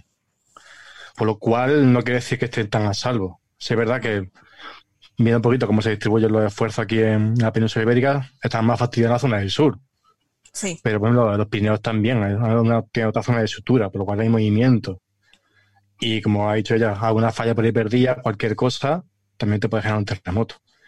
Y ya no solo es que falla, podemos encontrar otros mecanismos que te pueden generar un terremoto. Por ejemplo, si un diapiro, como hablábamos antes, asciende muy rápido, se genera esfuerzo. O sea que hace flash, salta y te da un terremoto y no es provocado exactamente por una falla de libro, una falla teórica, ¿no? Sino por otro proceso que también está ligado con eso. Por lo cual, dice, yo llamo a dentro placa, yo no lo digo, no sé. Me falta masa para que sea más dentro placa. Sí, es que la Tierra tiene unos movimientos muy complejos, no es todo, no es todo falla y choques. Sí, de hecho, hablamos siempre de tres tipos de falla, ¿no? La normal, la inversa y la transcurrente. Pero al campo y no te encuentras ninguna de esas. No. Nunca. O te encuentras una falla normal con un poquito de salto en dirección. Te encuentras una falla inversa con un poquito así. Siempre lo que se suele ser son oblicuas en este caso. La falla del libro, pues los libros están muy bonitas. Esto se simplifica para que lo estudiemos, pero en el campo, la naturaleza, olvidar de encontrar cosas naturales, en plan, típicas. Es muy, muy, muy difícil porque ahí interviene un montón de factores. Y un montón de fuerzas mm. por ahí. Mm. Es una pasada, la verdad es que en los movimientos de la Tierra. Eh, Jorge, Jorge por Spreaker, nos pregunta, dice, ¿y parón de emisiones que estamos teniendo ahora por, el, por esta situación puede llegar a tener un efecto medible en el calentamiento global? Ahí, venga, a ver quién se moja. Bueno, eh, esto es complicado porque el efecto que sí se ha notado es en la contaminación atmosférica de las ciudades, la contaminación urbana. Y eso está muy medido. Hay varios satélites meteorológicos que miden, entre otros, el óxido de nitrógeno, los óxidos de nitrógeno, que es uno de los contaminantes más perjudiciales y que sale mayoritariamente de los tubos de escape de los coches. Sí se ha visto que los óxidos de nitrógeno han bajado y esto influye en que la calidad del aire en las grandes urbes ha mejorado pero la concentración total de CO2 en la atmósfera de momento no ha bajado. Se está registrando en distintos sitios del mundo. El observatorio pionero en esto es el de Mauna Loa en Hawái y ellos acaban de publicar hace unos días que no ha bajado y que sigue creciendo. Eh, la cuestión es que la, la dinámica de las emisiones de CO2 es bastante compleja. Es cierto que ha habido una ralentización de las emisiones durante un cierto periodo, Evidentemente han dejado de emitirse toneladas de CO2, que aún yo he buscado información y no he podido ver que se haya calculado todavía, pero sigue siendo insuficiente en función del problema que tenemos. Hay que tener en cuenta que la variación de la que estamos hablando es de partes por millón. Eh, la, la cuestión es compleja. Evidentemente, refrenar las emisiones es un efecto que nos beneficia. De hecho, la descarbonización que tanto se preconiza consiste en eso, consiste en reducir nuestras emisiones. De hecho, hay una serie de compromisos internacionales, el Acuerdo de París, bueno, la última cumbre de Madrid que salió bastante mal, como casi todas. Los compromisos de la Unión Europea van en esa, van en esa línea. Eh, habrá que ver a largo plazo si esta ralentización económica, es decir, eh, la quema de combustibles fósiles está asociado con la actividad económica. Si la industria se para, se emite menos. Hay menos contaminación en general y menos emisiones de CO2. Y evidentemente hay una relación entre este parón económico, no solo el que estamos sufriendo hoy, sino el que vamos a sufrir durante un tiempo que nadie sabe, porque la crisis económica aún no se puede saber de qué envergadura es y está claro que cualquier crisis económica tiene implicaciones sobre las emisiones. Por el caso de España, por ejemplo, la crisis económica de hace unos años permitió casualmente que España cumpliera sus compromisos. Pero cuando salimos de la crisis nos pasamos de los límites a los que España se había comprometido. Entonces, el problema está en que si esta vuelta a la actividad económica retoma la quema compulsiva de combustibles fósiles, pues estaremos abocados a, al, vamos, al, colapso de la civilización, aunque suene fuerte, es que esto, es, esto va a ocurrir si no cambiamos. Si este parón económico sirve, que ya veremos, para que el impulso al cambio de modelo energético, a que se utilicen más energías renovables, pues ya veremos. Ha habido una cosa muy curiosa estos últimos días que a la gente le ha podido llamar la atención y es que el precio del petróleo, no exactamente del petróleo, sino de los futuros, de los activos futuros de petróleo en Estados Unidos, el Texas, ha estado en números rojos. O sea, estaban los, las empresas que tenían esos activos, que no son las empresas que perforan los pozos, sino las que han comprado los activos a futuro, empresas que habían comprado petróleo a, tres meses vista o a, bueno, 60, 90 días, depende del caso, eh, se estaban encontrando con que como no hay demanda, porque no hay consumo, esto es, una realidad, ha habido un parón de la demanda de petróleo, los almacenes donde este petróleo se guarda, porque hay picos de consumo, estaban colapsados, no había dónde guardar ese petróleo. Y esta gente no era petróleo sacado, ¿eh? era petróleo virtual. Petróleo futuro. Exacto que tenía estos activos los ha tenido que vender por debajo de su valor porque la bajada de la demanda ha hecho que baje el precio del petróleo del que se saca todos los días, eso ha bajado muchísimo, ha llegado a niveles históricos y esto ha llevado a la quiebra a todas las empresas de fracking Estados Unidos. Las empresas de fracking de Estados Unidos y de Canadá, que extraen gas natural y petróleo, y a la extracción de petróleo de arenas bituminosas de Canadá. Esto es una debacle financiera en Estados Unidos descomunal, casi tan grande como la que generaron las hipotecas basura en el, 2000, en el 2008. Esto lo que va a hacer es a que se extraiga menos petróleo, porque todo este petróleo del fracking, que era rentable cuando el precio era muy alto, por encima de los ciento y pico dólares, con petróleo a 20 dólares no es rentable. Eh, esto va a, impulsar todo ese dinero que se estaba invirtiendo en el petróleo, podría ser, no lo sé, podría ser que se derivara a las energías renovables y eso sería positivo. Y hay otro efecto positivo de, la quiebra del fracking, no que la gente se arruine, que eso nunca es bueno, pero es que el fracking es una técnica muy agresiva que genera muchísimos problemas ambientales y desde luego la tierra en su conjunto nos va a agradecer que dejemos de extraer petróleo de esta manera tan agresiva. Una cosa con respecto a esto que estabas diciendo, eh, la pregunta, ¿no? Decía del tema del CO2 que se iba a notar. No sé si realmente va a tener efecto medible, porque eso habrá que verlo en un tiempo. Para mí, mi impresión es que no, ¿vale? La mm. inercia que llevamos es tan grande, o sea, llevamos tantos décadas con una inercia brutal, hay que tener en cuenta para que la gente se quite de la cabeza que esto del calentamiento global, o sea, mm, ya está. O sea, no, no es que vamos a quitarlo, no, no, no. El calentamiento global es imparable, ya hemos entrado. Ahora lo que tenemos que conseguir es decelerarlo, es eh, medidas para hacer contraprestaciones, pero el calentamiento global ya está, ¿vale? Entonces, que un mes, que dos meses separe la, la, la actividad, para mí va a ser inapreciable. Otra cosa es lo que decía José Luis, que esto tenga consecuencias que a través de la economía induzcan cambios que se puedan notar más a más largo tiempo, pero igualmente lo notaremos dentro de mucho tiempo. Esto, o sea, la inercia que lleva no es tan sencillo como hago un cambio hoy y lo veo hoy. O sea, tenemos que tener en cuenta que estas cosas son mm, a lo largo de décadas. No es tan fácil de medir. Eso es. Exactamente. Es que, como ha dicho antes José Luis, el ciclo del carbono es muy complejo y es muy lento. Por lo cual, aunque, aunque cortásemos a día de hoy todas las emisiones de CO2, no espero ver mañana que bajen las tasas. Eso tardará un tiempo. Por ejemplo, la tasa de absorción de, de los océanos no se llega a cerca de 800 años. Por lo cual, es decir, lo que estamos soltando ahora no lo vamos a experimentar hasta dentro de bastante tiempo. Por lo cual, aunque haya si en el caso de que hubiera ese bajoncito, quizá nosotros no lo veamos, lo verán los nietos o lo que sea. Pero ahora lo que estamos sintiendo esos efectos son de lo que hemos hecho antes, no de no lo que estamos haciendo ahora. Por eso es un poco ese miedo de decir, vamos a cortar ya porque si esto está pasando con los efectos de hace, yo sé, las emisiones de hace 50, 100 años, ¿qué va a pasar cuando lleguen las nuestras propias? Eso es. Lo decía antes Enoch, que precisamente el máximo de CO2 en Mauna Kea se ha medido hace una semana, curiosamente.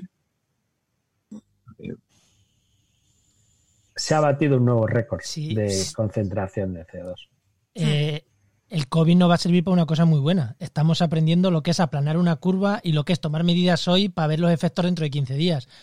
Para el cambio climático es lo mismo. Hay que aplanar la curva para poder responder hacia él y lo que las medidas que tomemos hoy se van a ver dentro de muchos años. Y ahora estamos viendo las de hace, pues eso, como ha dicho Rubén, hace muchos años. Entonces, a ver si nos sirve para algo, aunque solo sea para poner similitudes con este tema, que sinceramente el COVID ha podido colapsar el sistema sanitario y lo está colapsando en muchos sitios, pero es que el cambio climático va a colapsar el sistema civilizatorio actual. Así. Sí. Y, y- y otra cosa, los que estamos en peligro no, es- no es la Tierra, somos nosotros. Somos nosotros. Exactamente. Yo me voy buscando ya en la cueva. Yo por lo pronto voy igual. buscando ya en la cueva, que ahí sí está fresquito. Porque vamos. Bueno, de, de acuerdo con, con Juan que los que estamos en peligro somos nosotros y nuestra civilización, pero no hay que perder de vista que toda la, el entramado industrial y la, com- la quema de combustibles fósiles y la sobreexplotación, es decir, no es solo Eso quemar es. petróleo, la sobreexplotación está generando una pérdida de biodiversidad brutal. Estamos en la sexta extinción causada por la actividad humana, no solo por quemar petróleo, sino por cortar la selva amazónica, por extraer más recursos de los que hay disponibles. Y, eh, no es solo una crisis climática, es una crisis global. Estamos Eso en una es. crisis ambiental global que estamos eh, generando una serie de, de efectos en la biosfera, en el conjunto de la biosfera, de enorme trascendencia. El calentamiento global y la crisis climática es uno de ellos, muy grave, gravísimo, que además tiene muchísimas implicaciones. Por ejemplo, eh, los osos polares están condenados a la extinción porque no van a sobrevivir cuando desaparezca el hielo, la, el, el hielo, la banquisa en, el Ártico. Los osos polares están especializados, se han adaptado a cazar focas sobre la banquisa. El día que la banquisa del Ártico desaparezca, que lleva camino de ser antes de lo que pensábamos, pues el oso polar va a desaparecer porque no va a tener eh, el ecosistema en el que se adaptó, en el que evolucionó. Entonces, es cierto que la crisis climática mm, va a suponer un grave riesgo para la civilización humana, pero la acción conjunta de la civilización actual está generando enormes cambios, yo creo que perjudiciales en la biosfera. Decir, que Sí. evidentemente corre riesgo nuestra especie, sí, pero es que corren riesgo muchas otras especies. Es decir, el- el- no va a desaparecer la vida. Es decir, eh, probablemente, yo creo que con toda seguridad, pase lo que pase, ocurra lo que ocurra, a pesar del colapso que es probable que ocurra, la vida no desaparecerá en la Tierra, pero será completamente diferente. Eso es. Como cuando cayó una roca enorme hace 65 millones de años y acabó no solo con los dinosaurios, sino con la mayor parte de la vida en la Tierra. No desapareció la vida. De hecho, bueno, pues la evolución permitió que algunos de los que sobrevivieron pues dieran origen a las aves, a las aves actuales, a los mamíferos, a los homínidos y a nosotros que estamos aquí. O sea que yo creo que sí afecta a la civilización humana, pero también a todo el planeta. Estamos cambiando por completo la faz de la Tierra. Eso es, es que es, extinciones ha, ha habido un montón, ¿no? Como la que hubo antes de la explosión cámbrica o la que hubo en el Triásico, ¿no? Al El final, Permotrías, sí. Que esa fue la más gorda, la más grande de todas. eh, y siempre la vida se ha abierto camino, pero ojo, que es que en esta nos estamos llevando todo de una forma no natural, de una forma bestial. Y los primeros afectados vamos a ser nosotros, que nos vamos a ir a la por, literalmente. Y la velocidad, eso es importante. Sí, El ritmo, porque eh, cuando se estudia a escala de tiempo geológico, los procesos, bueno, algunos son instantáneos como el cataclismo de los que acabó con los dinosaurios, que fue un impacto, pero la mayoría de los procesos, bueno, son más o menos graduales. Pero la velocidad a la que la civilización actual está acabando con otras especies es, mm, parece ser, por los datos que hay, de las más altas. O sea, lo que importa es el ritmo al que estamos acabando con otras especies. Y el ritmo es muy alto. Wilson, que es uno de los biólogos más afamados del mundo, pues está insistiendo sobre esto desde hace muchos años y, y es de, las, de los primeros científicos que está hablando de la sexta extinción que está directamente causada por la actividad humana. Tenemos que ponernos las pilas, la verdad es que sí. Voy a cambiar de tema. Eh, Luis, arroba golfittertweet por Twitter nos pregunta, dice, cuerpo negro. La cosa empieza bien. Dice, objeto ideal que absorbe toda la luz y toda la energía radiante que incide sobre él. Pero cuando este objeto, por ejemplo, en el espacio se calienta por el sol, tiene que radiar, no puede absorber toda. Yo creo que se ha confundido en el concepto de cuerpo negro. Porque yo pensaba que el cuerpo negro era como el sol, algo que emitía, no que absorbía. Vea, ¿tú qué opinas? Pero el cuerpo negro absorbe por definición, es un concepto ideal, y emite, emite lo que le da la gana. Efectivamente. De hecho, muchas veces hemos hablado y ya la, cabra tira para el monte, ¿no? El cuerpo negro más perfecto de la naturaleza es el fondo cósmico de microondas y, evidentemente eh, estamos viendo, ¿no? Estamos midiendo la temperatura de ese fondo cósmico de microondas, ¿no? Entonces sí que emite y emite en una longitud de onda eh, muy concreta, que son 0.1 milímetros, en torno a unos ciento y pico gigahercios, y esa es la temperatura del pico del, del, cuerpo negro del fondo cósmico de microondas, ¿no? Eh, hay que pensar que esta distribución de cuerpo negro es una distribución de equilibrio de un sistema de fotones, ¿vale? Entonces, eh, por eso cuando hablamos, por ejemplo, en cosmología, este, este cuerpo negro del fondo cósmico de microondas se generó cuando se produjo el desacoplamiento, el sistema de fotones no se ha alterado y por eso se ha trasladado y lo detectamos hoy día. En aquella época tenía, estaba, la emisión era otra temperatura, con la expansión del universo la vemos a unos 2,7 Kelvin. Pero, por ejemplo, también es muy útil en astrofísica en general para, como tú has dicho, el Sol, eh, calcular las temperaturas efectivas. Pues se hace una aproximación de cuerpo negro para conocer un poco cómo emite el Sol o cómo emite cualquier otra, otra estrella. Wow. Pues no tenía ni idea. La verdad es que era una definición que la veía un poco así y me ha dejado, me ha gustado un montón. Es muy útil en astrofísica, eh, ya te digo, es que prácticamente lo, nos sirve para, claro, tenemos sistemas de fotones, es lo que nosotros trabajamos con fotones, básicamente, ¿no? es lo que lo que de, distintas energías y, bueno pues es una herramienta eso para la astrofísica estelar maravillosa y para, para mi campo de investigación del fondo cómico de microondas pues es un cuerpo negro perfecto no lo que estamos midiendo. Fotones, neutrinos y ondas gravitacionales, ¿no? Son las tres ventanas que tenemos que estamos empezando a abrir estas dos últimas. Es una pasada. Hay una pregunta por aquí de Miguel, eh, arroba remichael, que dice, el hidrógeno es un gas, pero en la tabla periódica está en una columna de metales. Creo recordar haber oído que el hidrógeno sólido a muy alta presión eh, tiene propiedades metálicas. ¿Es el hidrógeno un metal? pues el hidrógeno es a condiciones estándares un gas, eh, que era lo mismo que decía el, oyente. A otras condiciones es líquido y sólido, tan tranquilo.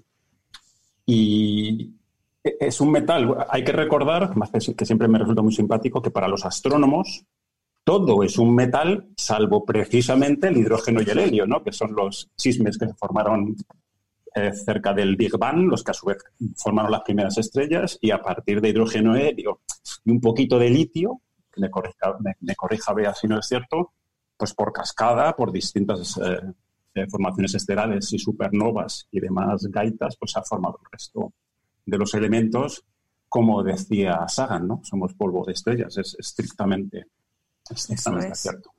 Em, pero el hidrógeno siempre, casi, vamos, siempre, casi siempre está en forma de moléculas diatómicas. Se quieren muchísimo los dos átomos de hidrógeno y va en H2, tanto en gas como en líquido como en sólido, dependiendo de la presión y la temperatura.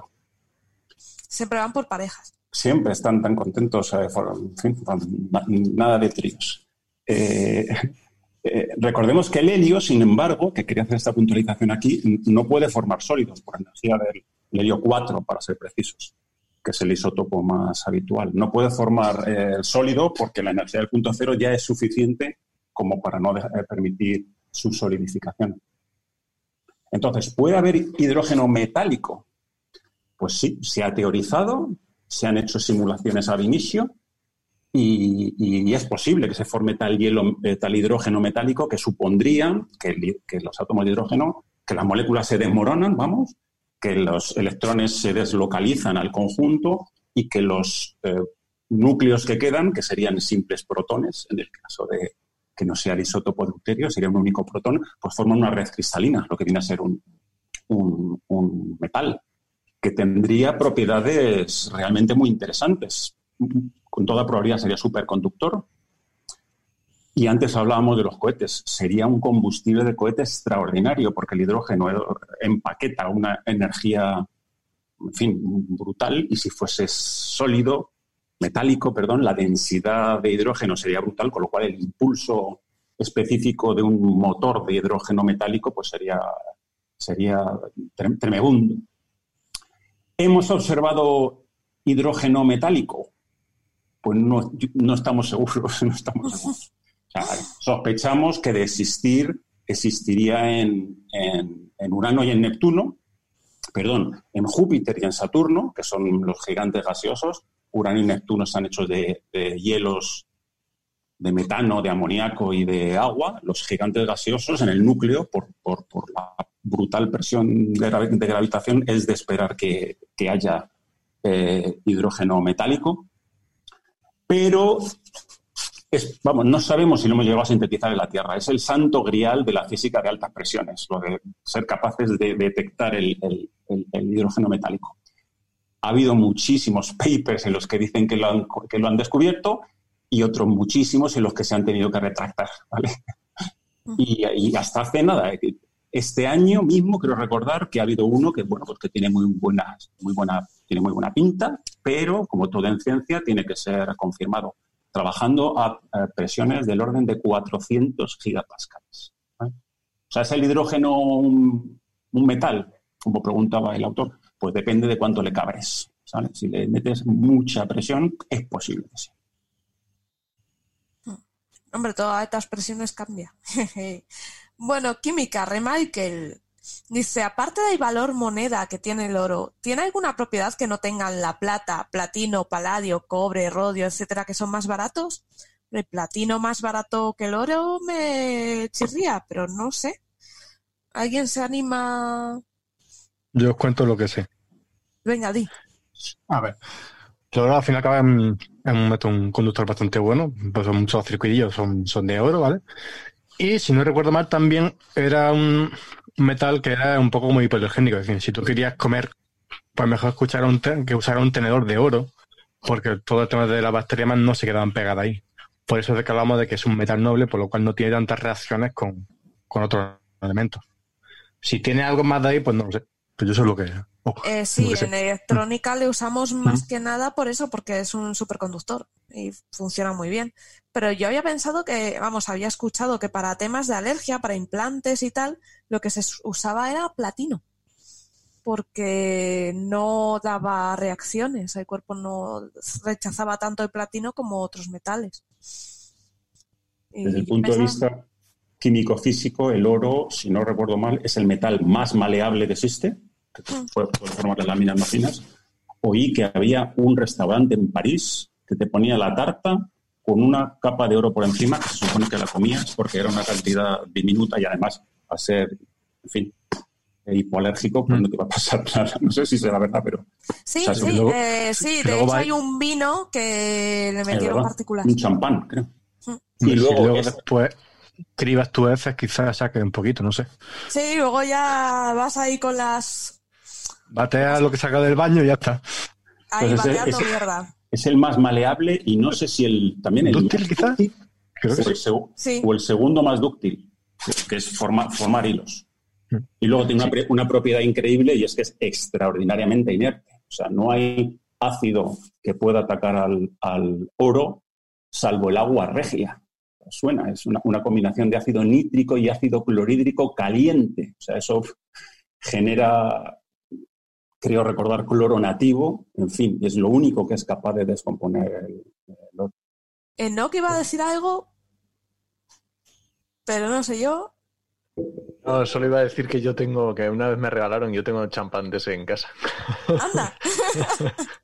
Pero me da que no me voy a hacer rico con, con lo que lleva en la botella. Oye, para el final del desconfinamiento hacemos una sesión en todos juntos y lo sacas. Eh, pero de cribar mierdas no. No, Eso eso cada uno en pasó, su casa. eso pasó. Cada Eso cada uno en su casa.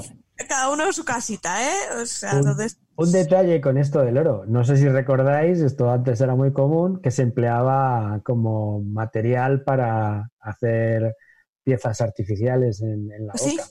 Precisamente por eso, porque era fácil de manejar, era, era un material que se podía modelar y que era muy estable en la boca. Aparte, en algunas culturas se empleaba como hucha. Tenían los ahorros en la boca en forma de piezas de oro. De Sí, por eso una espada de oro era un poco inútil. Efectivamente, porque se deformaba. Porque el, el oro, en fin, a, a alto grado es, es razonablemente blando. O sea, hay que mezclarlo con, hay que hacer aleaciones con otros metales para darle cierta consistencia. De hecho, el oro está, los dientes de oro, algunas celebrities de ahora, como la Rosalía, se los están poniendo. Que dices, holy. Qué horterada. En fin, tendrá su público. Debe ser que no se fía del banco y prefiere ahorrar Igual, en igual dentales. hucha. ¡Ay! Hombre, si no deja saborcillo ni nada, pues bueno, vamos bien. Eh, Antonio Rodríguez en Spreaker dice entonces una atmósfera con un 30 po- o 40% o más de oxígeno en forma de O2 y el resto de CO2 no sería respirable por un humano directamente. Eh, supongo que se podría respirar con algún filtro, aparato y bomba de nitrógeno que vaya mezclando y quedando de nuevo, no sé. Eh, si No- no respiras sería oxígeno puro, te No quemas, sería tío. respirable. No, el oxígeno puro se puede respirar. El problema está en la presión parcial de los componentes de la mezcla. Ah. Y esto tiene que ver con lo que empleas, si empleas un recipiente, un sistema artificial como el que usan los buzos, o tiene que ver con lo que les pasa a los montañeros en altura. El problema en altas, en las altas montañas no es que haya menos oxígeno, la proporción de oxígeno es la misma. El problema es que la presión parcial que el oxígeno tiene en ese lugar, en la cumbre del Everest, a No te 8000, permite. Eh, te dificulta el intercambio en los alveolos.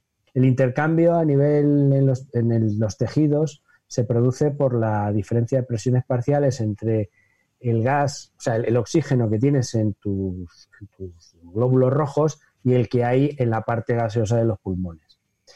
Eh, si utilizas una mezcla de gases para respirar, hay que observar una serie de parámetros que tienen que ver con la presión parcial. Si estás buceando a esa gran profundidad, está asociado, por supuesto, a la presión del lugar donde, donde buceas. Pero el problema de la toxicidad del CO2 es que a partir de una cierta presión parcial de CO2 eh, es venenoso, o sea, nos Hmm. morimos. Entonces, aunque haya suficiente oxígeno, si hay un ex- exceso de CO2, no sé si recordáis una película de astronautas, Apolo 13, que tienen un problema. Houston, tenemos un problema. Un. Les estalla un. Además, justo fue un, depósito de oxígeno que se estalló. Y en el diseño de los dos elementos que tenían, tenían el módulo de mando, que era con el que viajaban hasta allí, y luego el módulo para aterrizar sobre la Luna. Bueno, pues uno de los problemas que tenían era que los sistemas para retirar el CO2 de la atmósfera que respiraban eran diferentes y el problema no es que no tuvieran oxígeno, el problema es que no podían depurar el aire que respiraban para extraer el CO2. En sistemas de buceo que se emplean ahora mucho también, incluso en actividades recreativas, hay unos aparatos que se llaman rebredes que lo que hacen es, es un circuito cerrado. El, sistema clásico para bucear es un regulador que se pone en la boca y vas echando burbujas y tomas eh, la mezcla, el aire o la mezcla re- respiratoria y el exceso lo, lo tiras. Pues estos rebredes que llevan dos tubos, lo que hacen es recircular, aprovechan mejor el oxígeno que hay, hay que añadir oxígeno, pero tienen que pasar por un filtro, un filtro que retiene el CO2, porque si no, al final te envenenas. O sea, que esa mezcla que dice nuestro amigo, pues eh, sería venenosa. Wow. Fíjate que yo había, eh, yo había oído de siempre que el oxígeno quemaba. A ver, respirar oxígeno puro eh, el problema del oxígeno es que es, es muy reactivo y entonces puede llegar a irritar. En los hospitales hay enfermos que, que respiran oxígeno puro. La oxigenoterapia tiene que tener, cuando se eh, utiliza en medicina, una, una, serie de controles. Además, se suele humedecer con agua para que irrite menos. Pero en la, en la aplicación de buceo, el oxígeno puro se utiliza, yo lo he respirado en bastantes ocasiones, para acortar los tiempos de descompresión. Cuando estás en las paradas de descompresión, si estás respirando aire que tiene nitrógeno, eh, la eliminación del exceso de nitrógeno, de la sobresaturación es más lenta. Si quitas todo el nitrógeno y respiras solo oxígeno puro, la descompresión es mucho más rápida y más segura. Hay menos riesgo de accidentes. Pero acabas con la garganta irritada. Pero el oxígeno puro se puede respirar. Todo depende, no de, de que sea 100%, todo depende de la presión. Si respiras oxígeno puro a gran profundidad, llegas a la presión parcial en el que el oxígeno se vuelve tóxico. De hecho, hay un, proceso que le ocurre a los buzos de gran profundidad que si llevan una, una, mezcla demasiado alta en oxígeno, tienen un síndrome nervioso con convulsiones y pueden acabar El problema del oxígeno es la presión, tanto la baja, la presión, mm, como la alta. Es decir, lo que le ocurre a los montañeros en el Himalaya es porque la presión parcial de oxígeno allí es muy baja y lo que le puede ocurrir a un buzo que se meta con oxígeno puro y baje a demasiada profundidad es que la presión de ese oxígeno que está respirando es tan alta que se vuelve tóxica.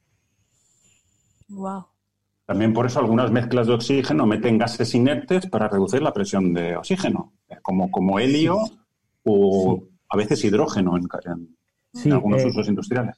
Cuando se bucea a mucha profundidad, si metes aire a gran presión, el problema es que la presión parcial de oxígeno se vuelve tóxica cuando llegas aproximadamente a los 80 metros. A partir de 80 metros de profundidad, bucear con aire se puede hacer, hay gente que lo ha hecho, pero el riesgo es muy elevado y puede haber un accidente.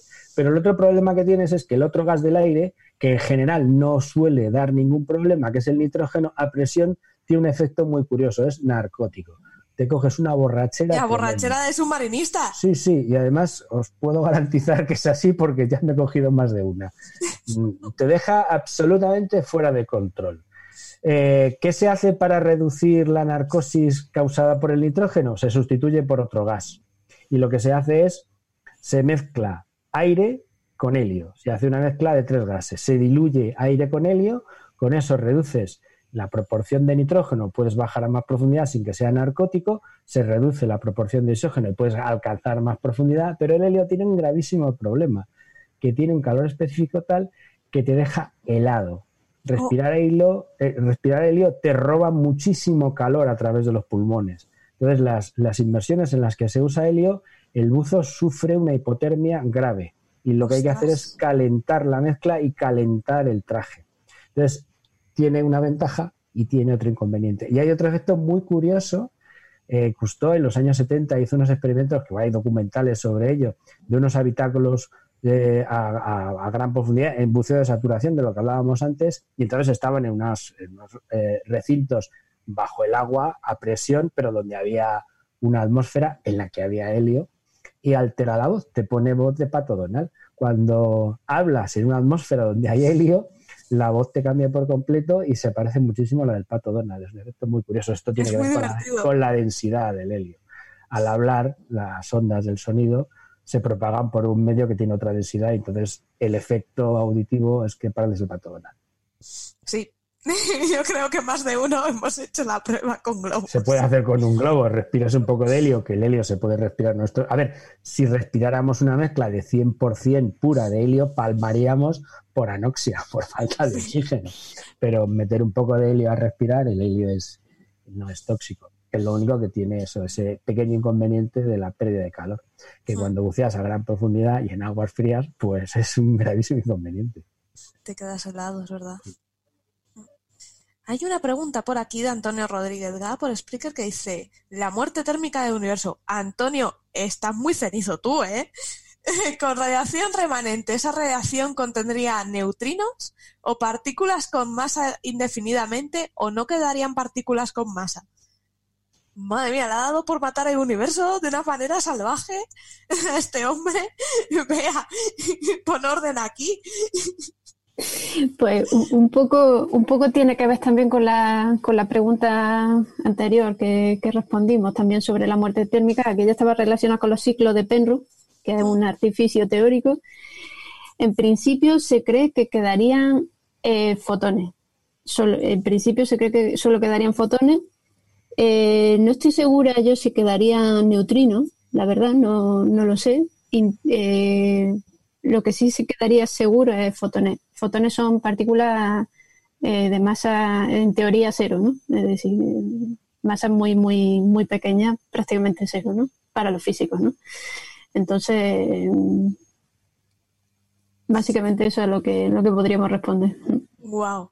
Pero qué, qué malfario tiene este hombre, por Dios. Sí, es que lo de la muerte térmica del universo tiene, eh, yo creo que es producto del confinamiento, que nos hace pensar cosas peores y, Madre mía, sí, sí, sí, sí. Jolines. Eh, José Antonio Monteitoso dice, soy un entusiasta de la cosmología. Dice, y por tanto, un fan de Coffee Break y de los podcasts de ciencia relacionados con este tema. Que por eso eh, quisiera que tratases en la profundidad que pues, se pueda la evolución de las estrellas, partiendo de su masa como tal porque según quien lo explique no queda claro qué le ocurre a la estrella cuando se muere. Jolín, ya estamos con el tema de matar cosas. Unos hablan de a masa después de explotar como nova, otros antes, y se mezclan las ideas. Dice, gracias por vuestra atención y saludos. Jolín con el José Antonio, otro que está matando estrellas. Yo de eso no tengo ni idea. Yo sé que algunas, eh, dependiendo de su masa, eh, explotan como supernova y otras eh, eh, se convierten en agujeros negros. Pero eso lo comentó además ayer Carlos, que era dependiendo de la masa, ¿no? Yo creo recordar que sí. Sí, sí depende, sí depende de la masa. Y bueno, yo no, no tengo muy, muy claro en la cabeza ahora mismo todas la, todas las etapas, pero sí que hay ciertos límites. Eh, uno de los más conocidos es el límite de Chandrasekhar, eh, que se sitúa eh, para estrellas con masa inferiores a 1.4 masas solares. Ah. La, estrella termina teniendo, termina teniendo una muerte de enana blanca. Esto es decir, que una vez que se ha fusionado todo el hidrógeno de su núcleo, se desprende de las capas, mm, empieza a desprenderse de las capas más, más menos densas, más ligeras, ¿no? Se forma una nebulosa planetaria y en el núcleo lo que queda pues es una, un núcleo de una enana blanca. Si tienen unas masas mayores de, de, estos, de este límite de Chandrasekhar, que es 1.4 masas solares, pues eh, depende, ¿no? Por ejemplo, hay otro límite, que es el que te dicta más o menos si la estrella eh, derivará en, un, en una estrella de neutrones, y es que eh, creo que el límite se llama eh, de Tolman, eh, Volkov, Oppenheimer o algo así, no recuerdo, no recuerdo muy bien, esto ya hace muchos años que...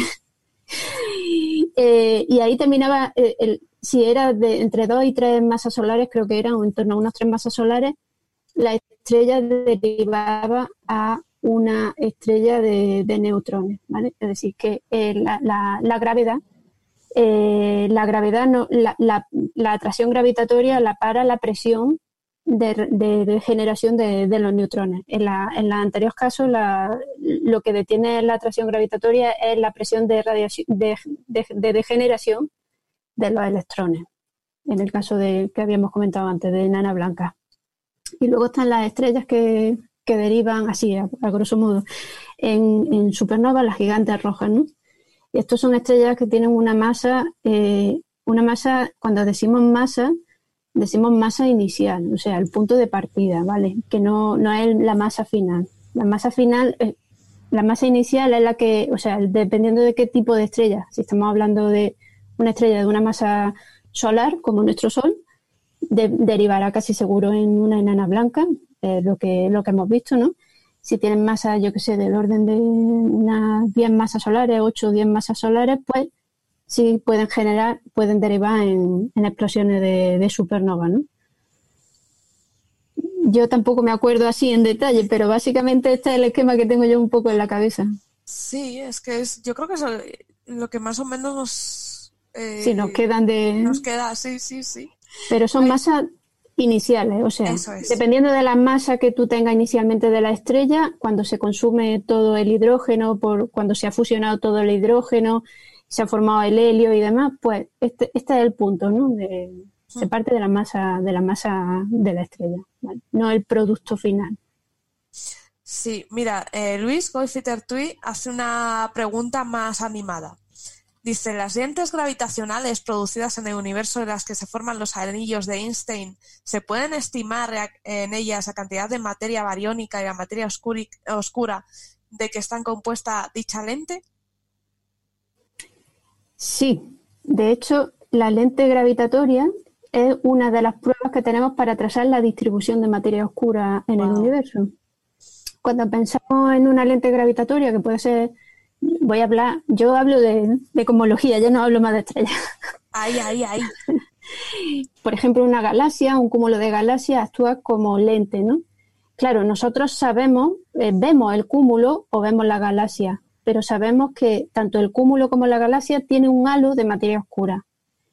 Ese- esa desviación que se produce de los rayos de luz, evidentemente no corresponde con la parte visible, la parte óptica, digamos, de la galaxia o del cúmulo de galaxias, sino que se corresponden con algo más, la materia oscura que está rodeando nuestra galaxia o nuestro cúmulo de galaxias, ¿no?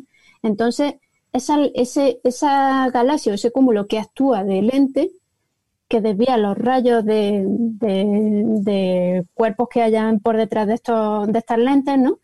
Es lo que nos hace inducir la distribución de, de materia oscura, ¿no? De- del cúmulo, de la galaxia, en fin, de lo que haya entre medias de, de, la fuente, ¿no? Hasta lo que nosotros recibimos. Eso a nivel, a nivel de, cosmología. Wow. Hay una pregunta muy simpática de Lázaro PC que dice, una pregunta para todos. Dice, ¿qué edad media pensáis que, tené- eh, que tienen vuestros oyentes? ¿Tenéis un público objetivo? Eh, pues no, no tenemos un público objetivo. Esto es un podcast para todos los públicos.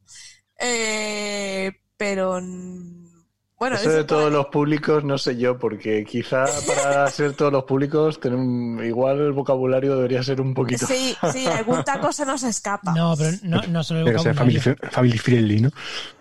Sí, somos family friendly.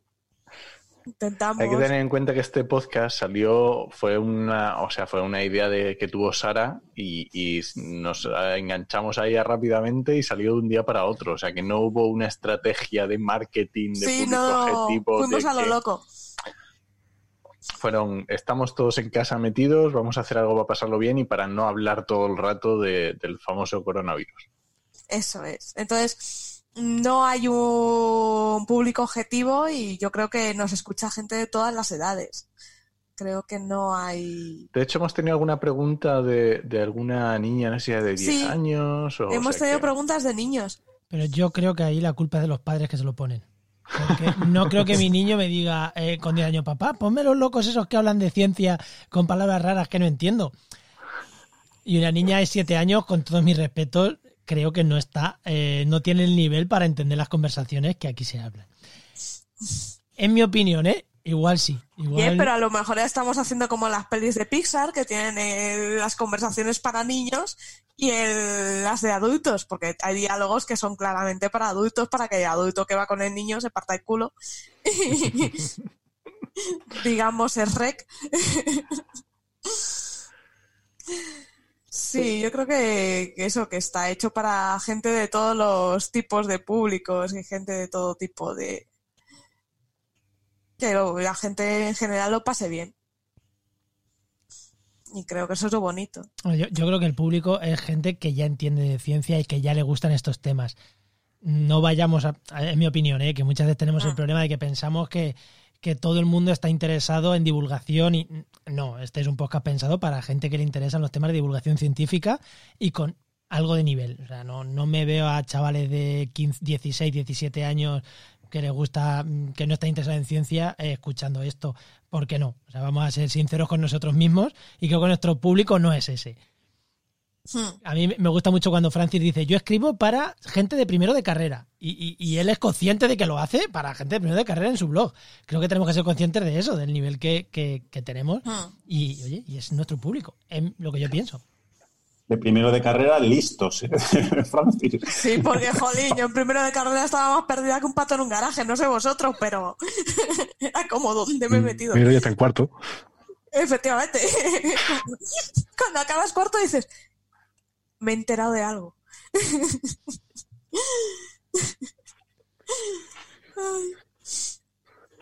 Y mira, eh, Remichael, eh, sobre el tema de la energía oscura que comentaba Bea, dice, la energía oscura dice, ¿está distribuida en el universo de forma homogénea o hay unos lugares con más y otros con menos?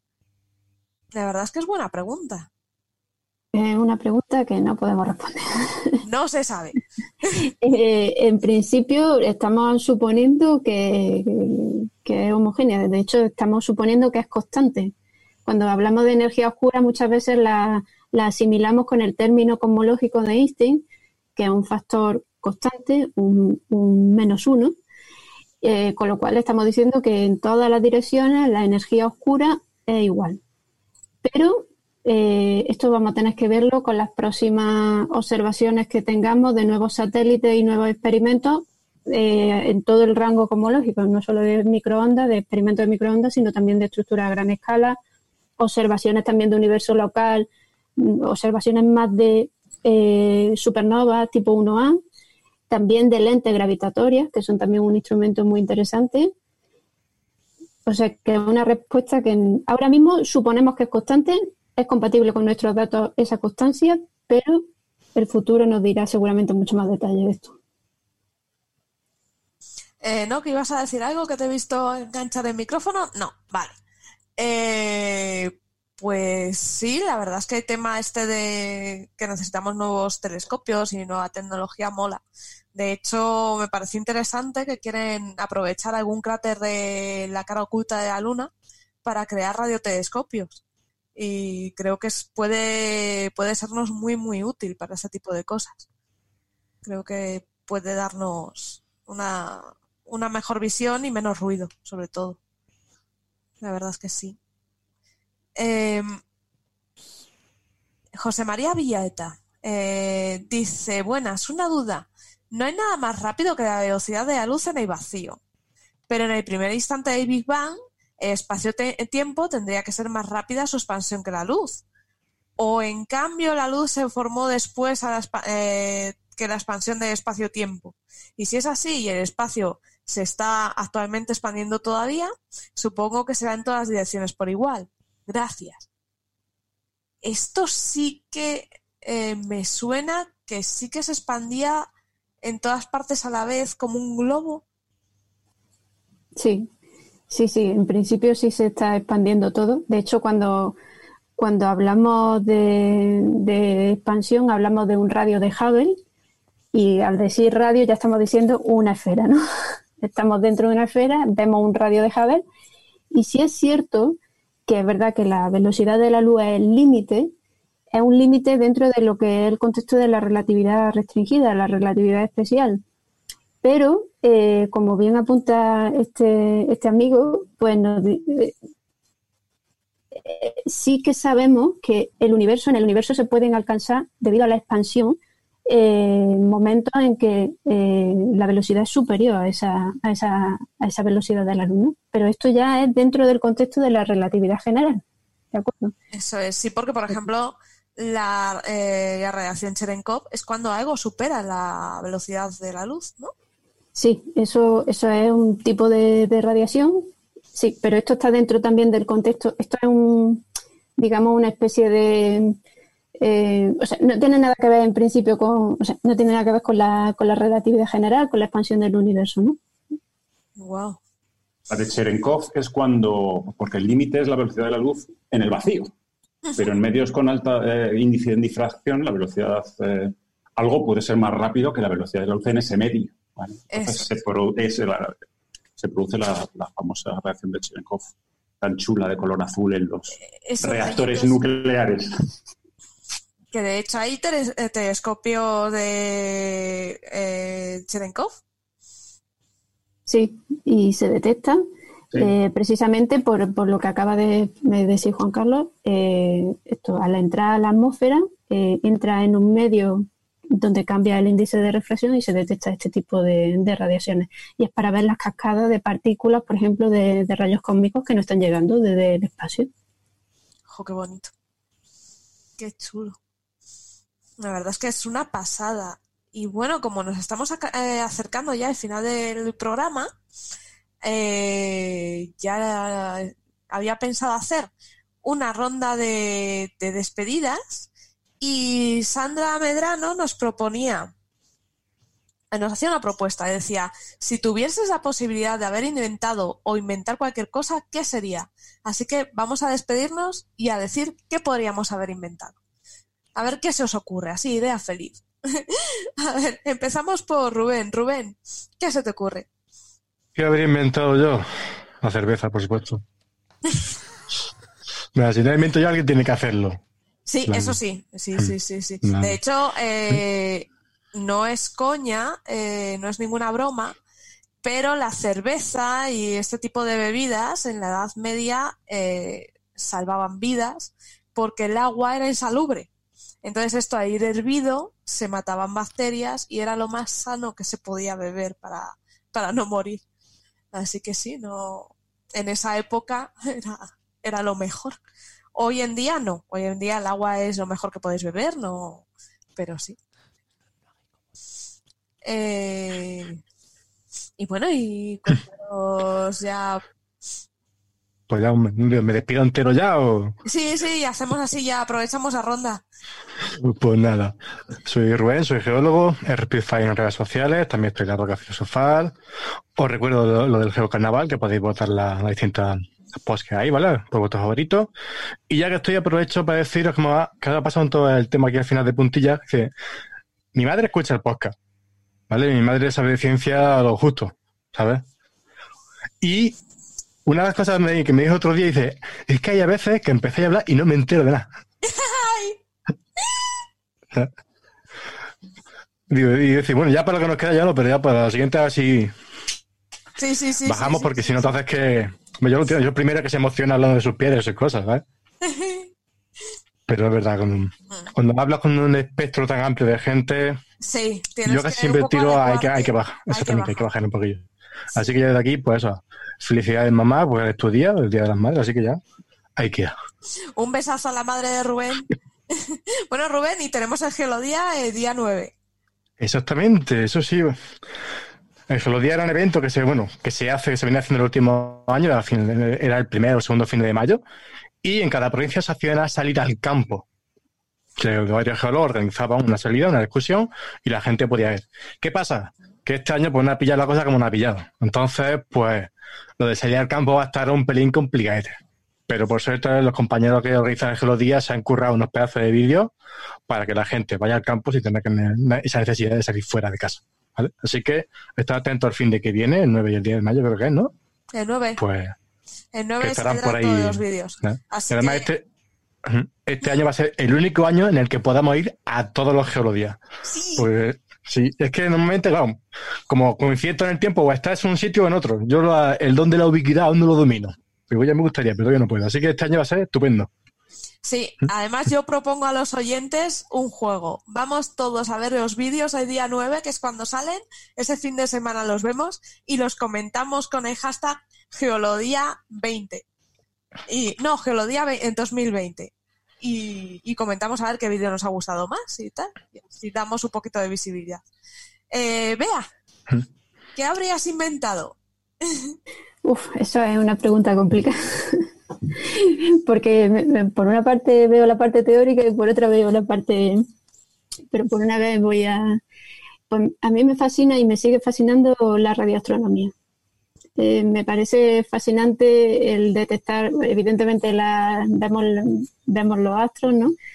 Poner un radiotelescopio y, y escuchar lo que llega. Y me parece fascinante. Es que es eso, es escuchar, es que es algo como tan diferente, tan, tan bonito. Sí, sí. y eso, y que llegan señales pues del origen del universo, ¿no? En el rango de microondas. Y es que a pesar de, que es algo, un tema trilladísimo, me sigue sorprendiendo. O sea, tener esa ventana, esa posibilidad, evidentemente hay muchas muchas otras, ¿no? Y, seguramente si, si esta pregunta me la hacen dentro de 20 años diré lo de la onda gravitatoria, pero a mí me sigue sorprendiendo ahora mismo esto de poder escuchar el, el eco del Big Bang en microondas. Wow, sí. Bueno, y cuéntanos, eh, despídete, cuéntanos en redes cómo encontrarte. Bueno, pues como dije al principio, eh, mi nombre es Bea, eh, soy cosmóloga y trabajo en Roma. Y me podéis encontrar en Twitter, no soy muy activa, pero bueno, por las redes sociales, que básicamente es arroba cmbarg. Y a veces pues también participo en Coffee Break, en el podcast de, con, con Sara y con otros amigos. que nos lo pasamos genial, la verdad.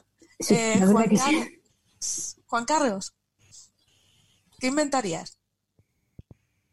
A mí me fascina el proceso por el cual los seres humanos hemos sido capaces de llegar a medir el tiempo. Es decir, si tengo que decir una palabra, me hubiese encantado inventar el reloj. Pero hay otra cosa que, conecta con lo que hemos hablado antes, y me permites que diga dos es muy rápido, es el experimento de Rutherford. La primera vez que lo oí se me caía la baba. Una lámina de oro, se lanza partículas alfa, a la mayor parte pasan. Y eso permite escudriñar el interior del átomo. O sea, es, alucinante. Así que reloj y, experimento de Rutherford, nada menos. Soy Juan Carlos, en, Twitter apuntes ciencia y hasta el próximo día. A ver si seguimos más días. Eh, José Luis. José Luis, que no te Perdonar que estaba dándole al micrófono, que eh, no, encontraba el... Bueno, eh, puestos a hacer ciencia ficción, a mí me habría encantado inventar la máquina del teletransporte. Solucionaríamos un problema, evitaríamos una enorme cantidad de emisiones contaminantes de esto del calentamiento global. El transporte aéreo nos está machacando, es un sector que emite muchísimo, pero viajar es una maravilla. Entonces, tengo una enorme contradicción. Me encanta viajar, pero me remuerde la conciencia con las emisiones. Eh, entonces, bueno, esa sería mi fantasía, una de ellas. Eh, respecto a perfiles, bueno, sí tengo una cuenta de Twitter, no soy demasiado activo. La verdad es que esta es mi primera incursión en este mundo de los podcasts y de la divulgación. No en algún medio, hace un año estuve participando en colaborar en un programa de una emisora local en, donde vivo, en Collado Villalba, pero bueno, aquello acabó. Pero no era tanto de divulgación, sino más centrado en la, en la militancia ecologista, en donde más me muevo aparte de mi trabajo. Y bueno, si alguien me quiere encontrar, mi dirección es arroba y mis iniciales JL Fernández Solís. Y bueno, ha sido para mí un placer y bueno, pues espero repetir. Eh, sí, porfa, repite. Y bueno, pues algún enredo más eh, intentaremos hacer. Ya me pondré al habla con mi amigo Enoch. seguro que hay cosas. Eh, he escuchado algunos de sus podcasts que me han gustado mucho. El charco parece una iniciativa genial y como yo me suelo meter en charco, pues a ver si, si hablo con él y enredamos en algo más. Sí, por favor, sí. Porque sí, es un dúo genial, sí. Eh, Juan, creo que nos han quitado la idea. Me han quitado el teletransporte, pero es que además yo le iba a unir con, la de Rubén. O sea, eh, yo ahora bebo poca cerveza, pero cuando yo era más, joven, pues, pues eh, alguna cogorza he pillado. Y cuando estás ahí en, en Madrid, en, en, tribunal, con tu cogorza, dices, si pudiera teletransportarme ahora a mi cama, ahora, lo que pasa es que ahora el teletransporte tiene un problema, que es que ahora mismo, todo lo contrario, lo que me apetece es salir y andar mucho. Entonces, igual ahora no lo hubiera inventado, pero hace unos años hubiera el teletransporte. y yo qué sé, por Un apunte. Cuando tenía cogorza, el, el, teletransporte ocurría. Me, me ha pasado a veces de estar en un sitio y aparecer en mi cama con el pijama puesto.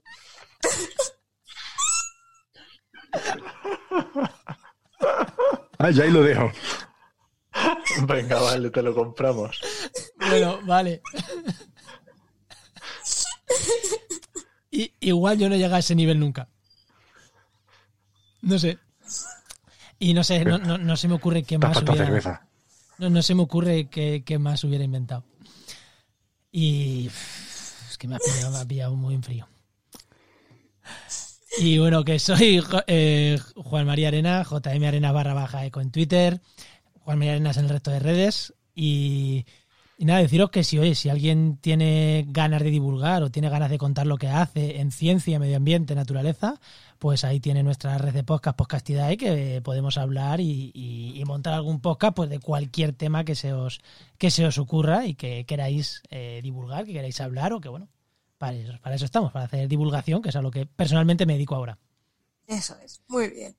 Enoch, ¿tú qué Oye. inventarías? Yo estaba buscando porque yo sabía que los fáciles los iban a coger y digo, me voy a buscar algo que, era, que la verdad que es genial, pero mm, me encantaría inventar, que parece que vamos por el camino, un traductor automático para que no hubiera este pifostio que tenemos montado con todas las lenguas del planeta, para que fuera un ya automático que te lo pusieras y venga a hablar con todo el mundo. A mí eso me encantaría. Eso molaría un montón, sí, Que porque soy muy malo aprendiendo idiomas, se me da muy mal. sí, sería un punto. Y nada, yo soy en HMM en redes sociales, que me podéis buscar por ahí, y en Podcastidae. A todos los que estáis escuchando, recordad que hay un montón de podcasts muy chulos, que estaba alguno preguntando en Spreaker, pues en podcastidae.com podéis encontrar cien- eh, podcasts de ciencia, medio ambiente y naturaleza. Y son buenísimos, la verdad es que sí. A mí me habéis fastidiado eh, la idea porque también es que los atascos de la Nacional 2 son terribles, así que siempre todos optamos por el teletransporte, ojalá. Pero si no, una forma de generar energía 100% limpia. Eso sería ideal. Eso sería lo que me gustaría a mí. Y nada, ha sido un placer escucharos a todos. Gracias por prestarnos vuestras orejas. Soy Sara Robisco, Sara RC83 en Twitter, y me ha encantado estar aquí con vosotros compartiendo esta tarde. Un abrazo enorme. Gracias. Chao, adiós. Adiós. Adiós, adiós.